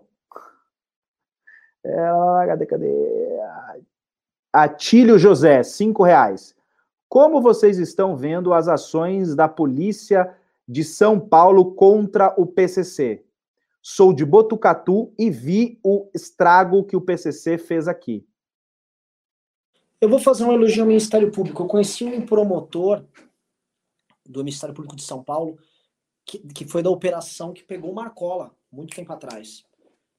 Esse tipo de exemplo é um exemplo edificante, bonito, que te faz ter orgulho da instituição. Que enfrentar o PCC não é fácil. Tem promotores que não vão poder vida pessoal pro resto da vida por estar enfrentando organizações criminosas e tal. Uh, Mas sobre o caso do PCC eu não estou muito por dentro, não. Eu também não estou. É, Hailey Viana doou 10 reais e disse: Rap tem razão. Inclusive, o mercado financeiro tem um nicho específico para isso. Está falando aqui da questão da compra de empresas na falência. Ele cita aqui dois fundos, é, e, enfim, só para deixar consignado que existe a atividade de compra de empresas é, na falência e recuperação judicial por meio de fundos. Uh, Valdir Castadelli, Castaldelli doou cinco reais. O Bolsonaro entendeu o jogo e está mexendo as peças. E concordo com o Renan. O Brasil está sem o seu está, está em seu pior momento. A gente já ah, respondeu essa. Perfeito. Tati Camargo doou dois reais. Medo. Renan se cuida. Acho que é porque você tá bravo aí. Precisa nem fartar. Sim. Precisa nem fartar. Bruno, dou 20 reais. Rap, trata teses pessoais dele como. Rap trata teses pessoais dele como fatos. É, não passa opinião, não passa de opinião dizer que a Lava Jato teria passado de algum limite legal ou mesmo moral. Não creio que seja conveniente que essa opinião se torne consensual acho que foi uma crítica que, sim, é opinião mesmo, é, o programa é disso, é de opinião. E, e não, não, não narrei fatos, é, estava dando a minha opinião. Uh, agora, se você quiser me acompanhar no meu canal, lá eu explico melhor e dou as bases jurídicas, mas está registrada aqui a sua opinião. É, Rose Amorim, doou cinco reais. Desista, o Brasil não tem jeito. Não adianta economizar dinheiro público. O povo gosta de populista, independente de ser corrupto ou mamador. João Pedro doou cinco reais. Ótima análise, Renan. Como você consegue saber e passar por tudo isso e não ter depressão? Força na luta aí, ajudando com essa esmolinha, mas é o que dá. É que dá raiva, né? E a raiva evita a depressão. mas dá muita raiva. Depois eu te dou um remédio. Depois eu te dou um remédio. é, acho que é Remeli, Remeli, Remeli, enfim, Remeli, cinco reais. Ótima live, Pimbinha para dou cinco reais. Ótima live, Pimbinha para contribuir e dizer que é bom é, te ver de novo no News, Renan, seus fãs, as Renanzettes, é, ou os Renanzettes. Muito obrigado, Emily. Valeu mesmo. É, Luca Radit, uh, o Mitraldi sugeriu uma CPI para investigar a interferência da PF. Daria para incluir essas investigações estranhas? O Kim apoia a criação? Olha, eu não falo pelo Kim, mas acho que ele toparia. Uh, um deputado, hoje é talvez o melhor deputado novo na Câmara dos Deputados, e faz sentido. Eu acho que isso que o Bolsonaro está fazendo na PF. E prestem atenção, essas movimentações muito estranhas da PF com relação a adversários políticos do Bolsonaro, acompanhem de perto, pessoal. Primeiro peguem os inimigos, peguem que você discorda. É assim que funciona. O Bolsonaro gosta de Estado policial. Eduardo Perales doou R$ 18,90. Para mim, falar que a Lava Jato criminalizou a política é um absurdo. Ela apenas escancarou a realidade. Comentem, por favor. Eu posso comentar, Fábio, que é o seguinte: é, a ideia de que uh, você vai curar a política prendendo corruptos, que é uma ideia que é muito presente no pensamento lavajatista. O que, que quer dizer? Existe uma operação contra a corrupção e você, isso é uma coisa, uma coisa concreta. E tem uma representação disso que opera na cabeça das pessoas, tá? Isso já existia antes da Lava Jato. O pensamento udenista era mais ou menos assim. Sempre houve no Brasil um pensamento tipo: se eu prender esses ladrões que roubam o Brasil, o Brasil resolve. E não é verdade. Todos os países têm corrupção, inclusive os países que deram certo, em menor grau que o Brasil, óbvio. Mas o Brasil possui outros problemas além da corrupção. Ah, eu creio, inclusive, que a corrupção é uma expressão desses outros problemas. O maior problema do Brasil chama-se patrimonialismo a apropriação do público pelo privado, não só como roubo, mas por estruturas políticas que são construídas para proteger clãs, nichos, sindicatos, lideranças. Esse é o grande problema do Brasil desde o período colonial. E ele tem reflexo, a corrupção é um reflexo disso. Tá? Por isso que resumir tudo a prender político, que eu acho que é uma, é essa representação do lavajatismo na cabeça das pessoas, é uma coisa que criminaliza a política, em certa medida, a representação, e faz com que as pessoas abandonem a luta política e adotem pensamentos simplistas. Um dos pensamentos simplistas que derivou disso foi a ideia de que o Bolsonaro vai chegar lá e, por não ser ladrão, eu vou tirar esses vagabundos aí. E tá aí. Concordo. É, Marisa Riga doou 3.060 ienes. É, não disse nada. Muito obrigado. Luiz Carlos Sales doou cinco reais. Para além de derrubar o Bolsonaro, há de se ter um projeto de Brasil. Sugiro entrevista com Cristóvão Buarque. Concordo, gênero, grau.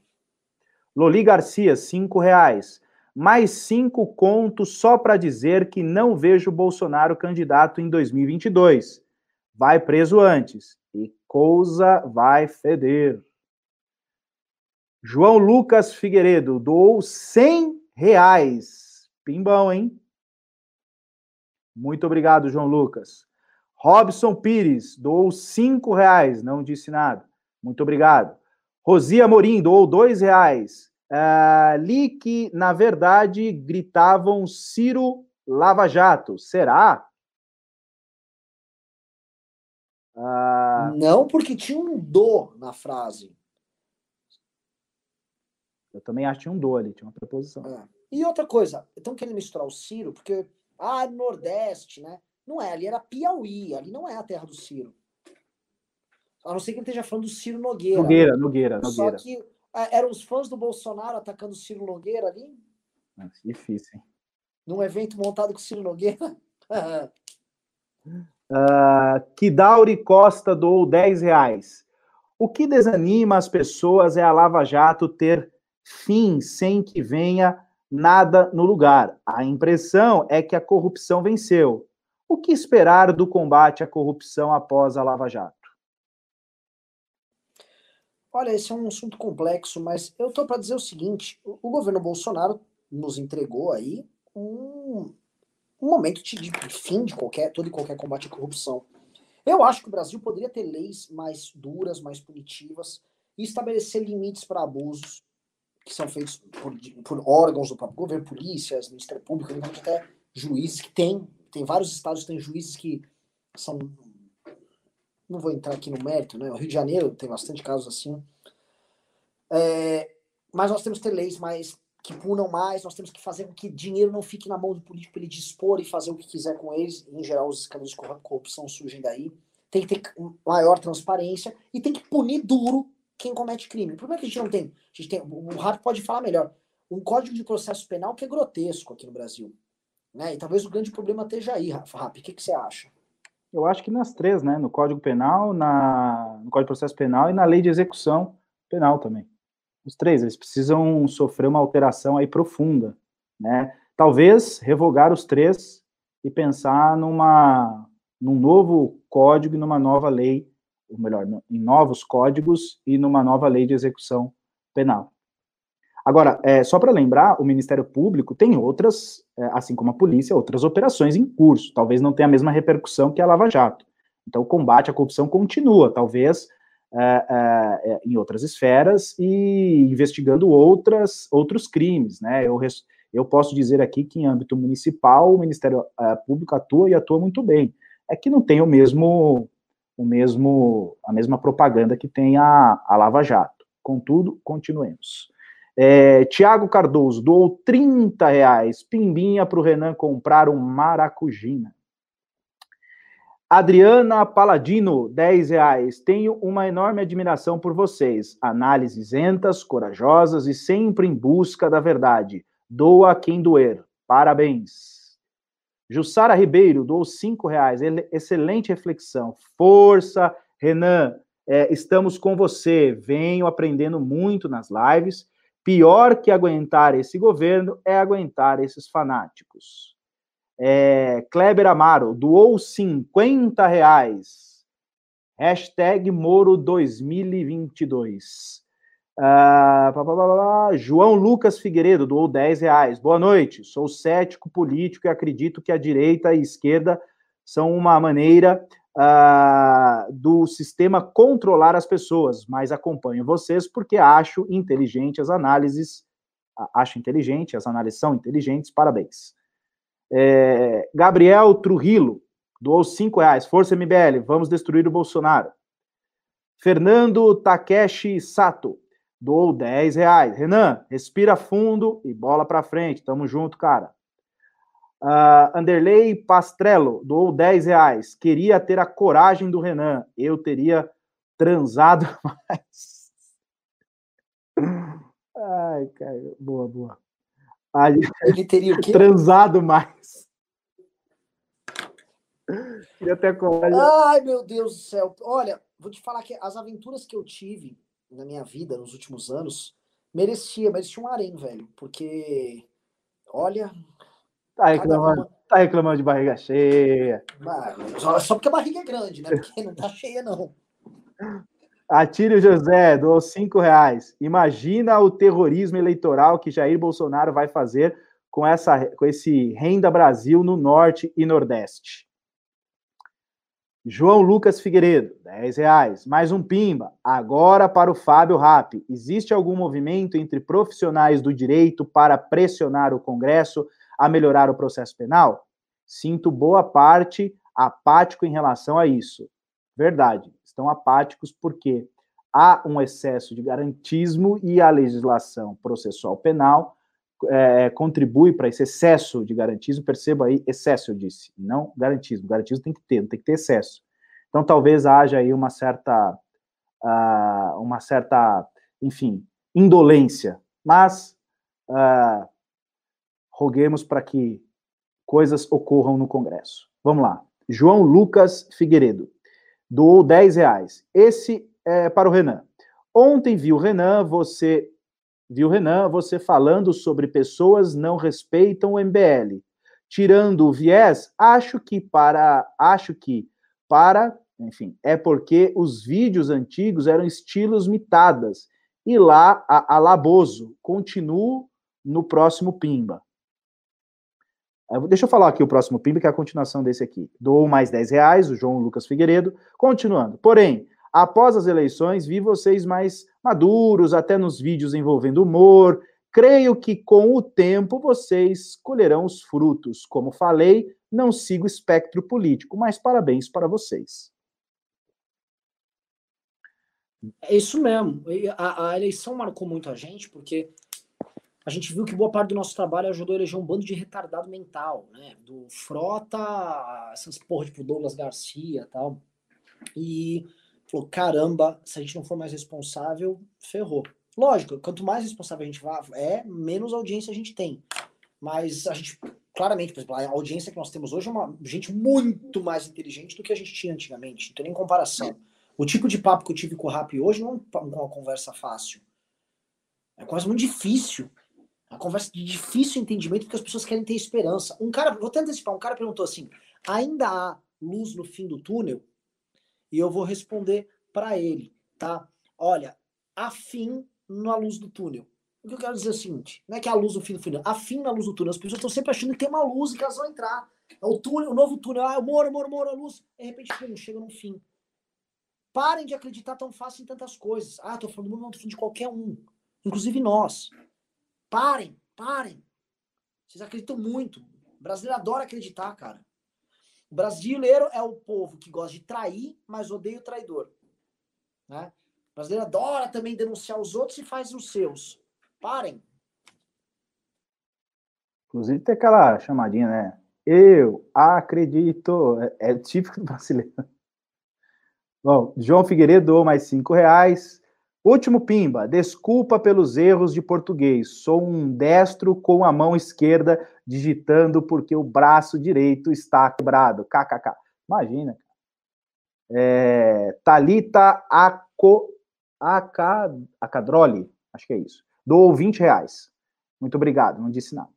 Rafael Esperati, doou 5 dólares canadenses.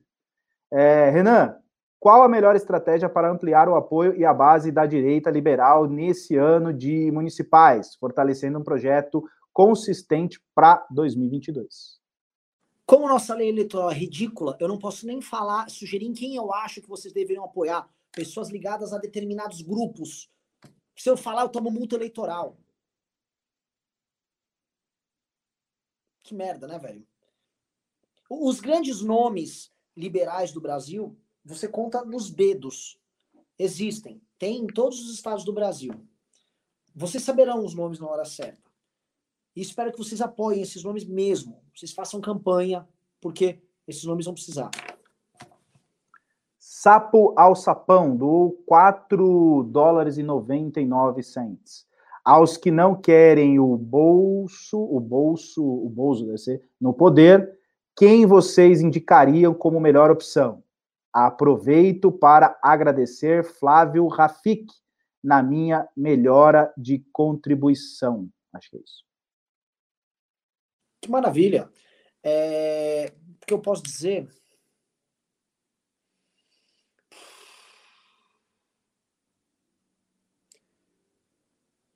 Até esqueci. Qual é a outra? mesmo?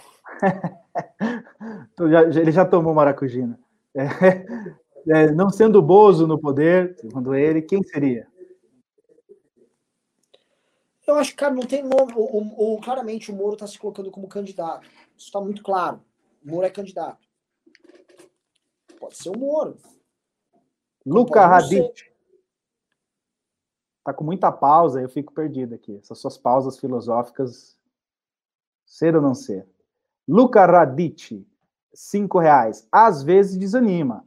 Quando eu assisto, não vai ter golpe, volta a ter esperança. Quando houver manifestação, espero poder ver o Renan falar: acabou! Porra! Espero também, viu? Eu acho que esse ano já tem manifestação, vamos ver. Diogo Kimura, é, o pior é eu tentando é, é, dar, dar interpretação para a frase. É péssimo, né? Acabou, porra, Timitan. Diogo Kimura doou 20 reais. Ótimas lives, pessoal. Além dos pontos levantados pelo RAP, acho, acham que o Bolsonaro está crítico à Lava Jato para atender certas demandas, entre aspas, que foram acordadas com o Centrão? É, o YouTube está bloqueando a palavra Centrão. Sabem por quê? Eventualmente, algum dia a gente bloqueou a palavra, sei lá, vocês são prostitutas do Centrão e alguém bloqueou. Vou pedir para desbloquear. Manuel Salles, 18,90. Força, Renan. Força, MBL. São poucos os movimentos que trabalham para acordar o povo dessa idolatria cega. Não esmureça. Arthur Todorov, do oito reais. Renan, tudo leva a crer que, aparentemente, por um equívoco, acabei bloqueado no Insta. Libera aí, meu. Vai, saudades. Do MBL? Se for do MBL, eu vou falar com o Riso aqui. Arthur Todorov. Um grande. O... Ah, não, no meu Insta? É verdade, você nunca me mandou, mas sempre mandava mensagem. Eu vou ver, não sei o que houve. Diego. Savanhago, acho que é assim, Savanhago. Existe luz, acho que já, já li isso aqui, existe luz no fio do túnel, já respondeu. Luiz Carlos Salles, dou mais 10 reais. Muita força para vocês, pessoal, obrigado. Nat Natasha Muller, doou 5 reais. A Lava Jato teve sim erros que podem servir de, de aprendizado. Porém, será que se a mesma não fosse uma operação tão incisiva, teria o sucesso que teve? Eis a grande, eis a, a pergunta mais importante de todas, né? Esse é o problema.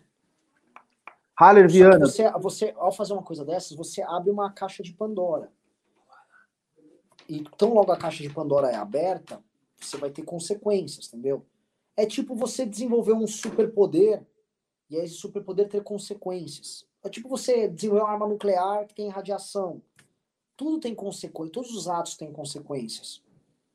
É complicado. Se for falar assim, Renan, você faria a Lava Jato do mesmo jeito? Porra, eu vou falar que não? O que, que eu diria?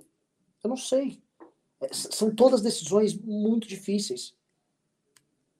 Concordo. O que eu acho assim, nós podemos melhorar o processo há um tempo. Não precisa ser o pessoal da Lava Jato. Se você tiver um judiciário um legislativo bem intencionado e compromissado na luta contra a corrupção, eles vão tentar fazer dispositivos legais que permitam as investigações, coíbam determinados uh, excessos. O que eu acho, eu até pergunto para o Fábio, se você conseguisse coibir certos excessos e mudasse melhorasse nosso código de processo penal, por exemplo, a gente poderia ter uma operação anticorrupção com sucesso, não poderia? Sim. Não, e outra, nós aqui, quando eu faço as análises, que você, a gente está falando, obviamente, do ponto de vista bem confortável, né? Os caras estavam lá, estavam era o que tinha para fazer, é o que eles achavam, tomar a decisão. Claro, cabe a nós, assim como analistas, fazer aqui alguns apontamentos, mas lembrando que quem estava na frente, é, no front de batalha, é, eram eles, né? O, os membros do Ministério Público, a, a, a 13ª Vara de Curitiba, os delegados e policiais, enfim. Poderíamos aqui dar trocentas é, saídas, mas é óbvio que na hora ali eles optaram, fizeram a sua, tomar a decisão e agora é só melhorar daqui para frente. Acho que, sei lá, eu acho meio simples isso. Né? Hiller Viana, 20 reais. Para bater a meta de hoje. Tamo junto. Saulo Roberto Figueira Duarte, do 10 reais. Vocês já viram o vídeo do Vem Pra Rua Brasil? É de chorar. Vi, uh, gostei. O vídeo motivacional, tal, muito ligado à, à, tese que eles trabalham. O Vem Pra Rua é, acima de tudo, um movimento anticorrupção muito ligado à tese da Lava Jato. Né? É, e faz parte, acho que é, é entrou na tese deles, eles agora estão pedindo fora Bolsonaro. Bem-vindo e vambora. Quando o MBL vem pra rua, estão juntos, na mesma pauta, costuma dar, dar bom. Então é muito bom. Bem-vindos mesmo. Talita Akadroli doou 50 reais para o Renan comprar um moletom novo. eu vou comprar uma porção de polenta lá na Serra Gaúcha para ela, sabendo que ela é a maior comedora de polenta da região. Muito obrigado, Thalita. É... Ô, cara, se eu estiver falando algum nome errado, me corrija. Não tem vaidade nenhuma. Não, não, tá certinho.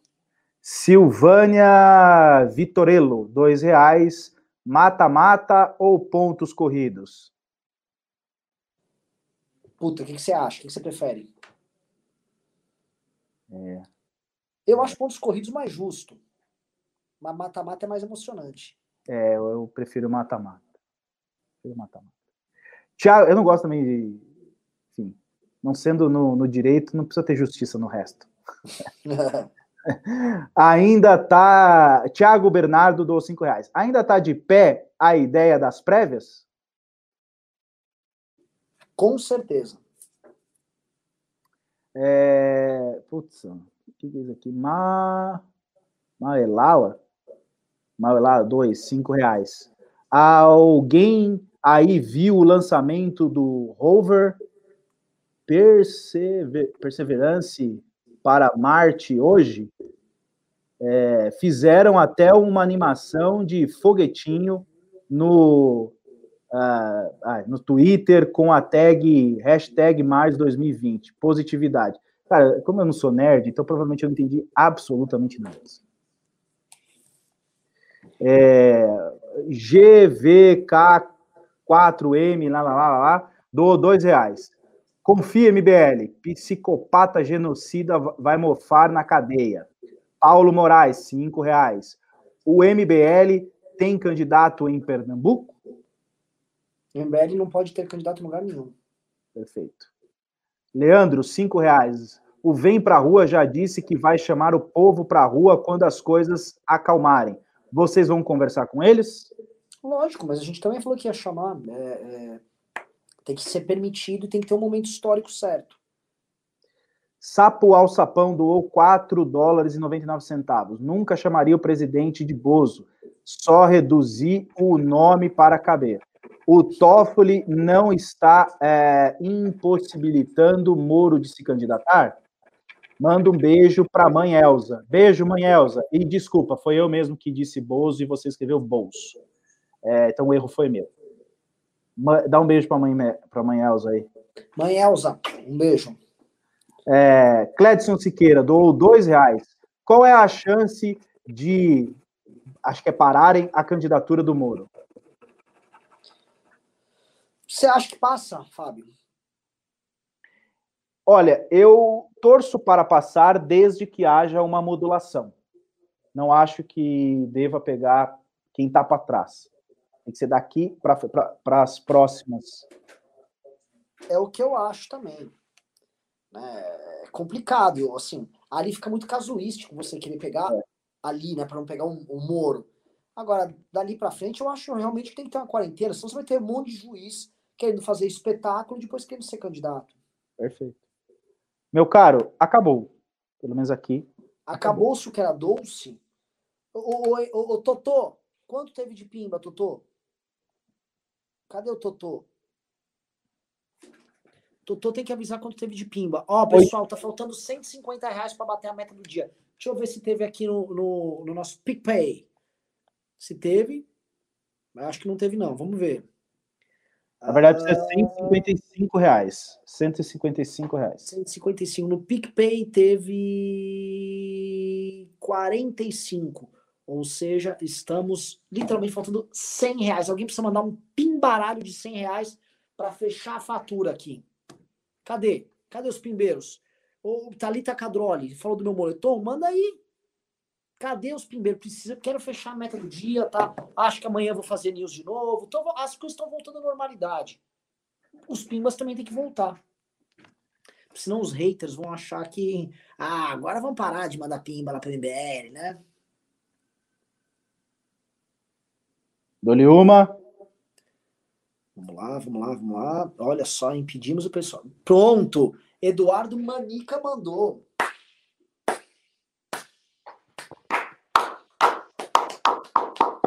Eu gosto, eu já cantei várias vezes ele manda pimba, eu canto Eduardo Mani, cara. Nossa, nossa. nossa. Nossa, e veio mais um monte. Pimba, soltou. Chagas nossa, bola, Chagas bola. Veio até um Chagas bola aí. Veio 20 dólares da Juparelli, que mandou serve 20 dólares. O Thiago Cardoso mandou vintão. A Marisa Rica mandou mais 3 mil ienes japoneses, ou seja, a fatura foi encerrada. E, obviamente, também o Eduardo Mânica, que eu até cantei. Eduardo Mânica. R$ 1.200 de pimba na noite de hoje. Maravilhoso, maravilhoso. Pessoal, excelente programa. Fábio, adorei o programa em dupla hoje, viu? Muito eu bom. agradeço. Muito, Muito obrigado. Bom. Foi a pessoa certa para o programa hoje, porque a gente explicar, a gente tentar né, entrar num assunto que é tão complicado, tão complicado sabendo que boa parte da galera que nos segue imaginava, porra, estamos todo mundo junto, agora é Lava Jato até o fim. Cara, com os melhores aspectos possíveis Lava Jato até o fim, com os erros não, ninguém tem compromisso com erro. Né? É, é isso, estamos, entendeu? Pelo combate a, a, pelo combate ao combate ao combate à corrupção, que é o que está acontecendo, né? Que é o que está acontecendo. Tem um combate ao combate à corrupção por parte do governo, e nós faremos o combate ao combate ao combate à corrupção é isso, tamo junto nessa, gente. Tamo junto. Quem quiser passar pano para vagabundo, para bandido, para criminoso, quem quiser que os maiores ladrões da história do Brasil saiam impunes, não vai contar conosco. A gente vai estar no pau e vai estar ao lado das pessoas que estão lutando por isso. Só não teremos compromisso com erro e compromisso com falhas no Estado Democrático de Direito, porque nós, eu volto a citar, nós sentimos na pele isso. Isso é grave, Bom, cara. Fábio Rápido, faça o teu, teu encerramento. Eu, todas as vezes, agora nos últimos dias que eu participei de live com você, nas últimas vezes, elas foram parar ou no Twitter por algum bolsonarista. Ou seja, minha vida, toda vez que aparece com você, fica um inferno. E não obstante, novamente, você fez um discurso mais acalorado na minha presença. Então, possivelmente amanhã vão estar me sangrando até a morte. Né? E a culpa é sua. E outra, eu, queria, eu preciso mandar um, um. Eu converti uma pessoa ao MBL. O meu sobrinho, que era um cara absolutamente contra, assim, gostar de política. Ele manda um salve para mim. Então, está meu sobrinho. É, eu tenho um sobrinho de 26 anos, 27 anos. Já sou velho. Sobrinhão já. Sobrinhão já. já tenho, eu, tenho, eu, tenho uma, eu tenho uma sobrinha neta. Ele já tem filha. Ou seja, Caralho. Sou, é. Eu sou um tio avô. Fica com essa aí, tio avô. Pois é, duro com esse barulho. Pessoal, muito obrigado a todos que Valeu. a todos que participaram, a todos que entenderam, assistiram até o fim, compreenderam as posições, que não é fácil explicar as posições de um movimento político que tenta ser sóbrio no meio à falta de razoabilidade. Fábio deu show aqui, maravilhoso, estou super aí. Desculpem se eu me excedi, mas tem horas que você tem que falar o que você sente, é ou não é? Claro, os 1.200 reais é pela sua, pelo seu calor, você acha que é por causa de mim? Você. Fechou, galera. Beijos e abraços e fui. Valeu, tchau.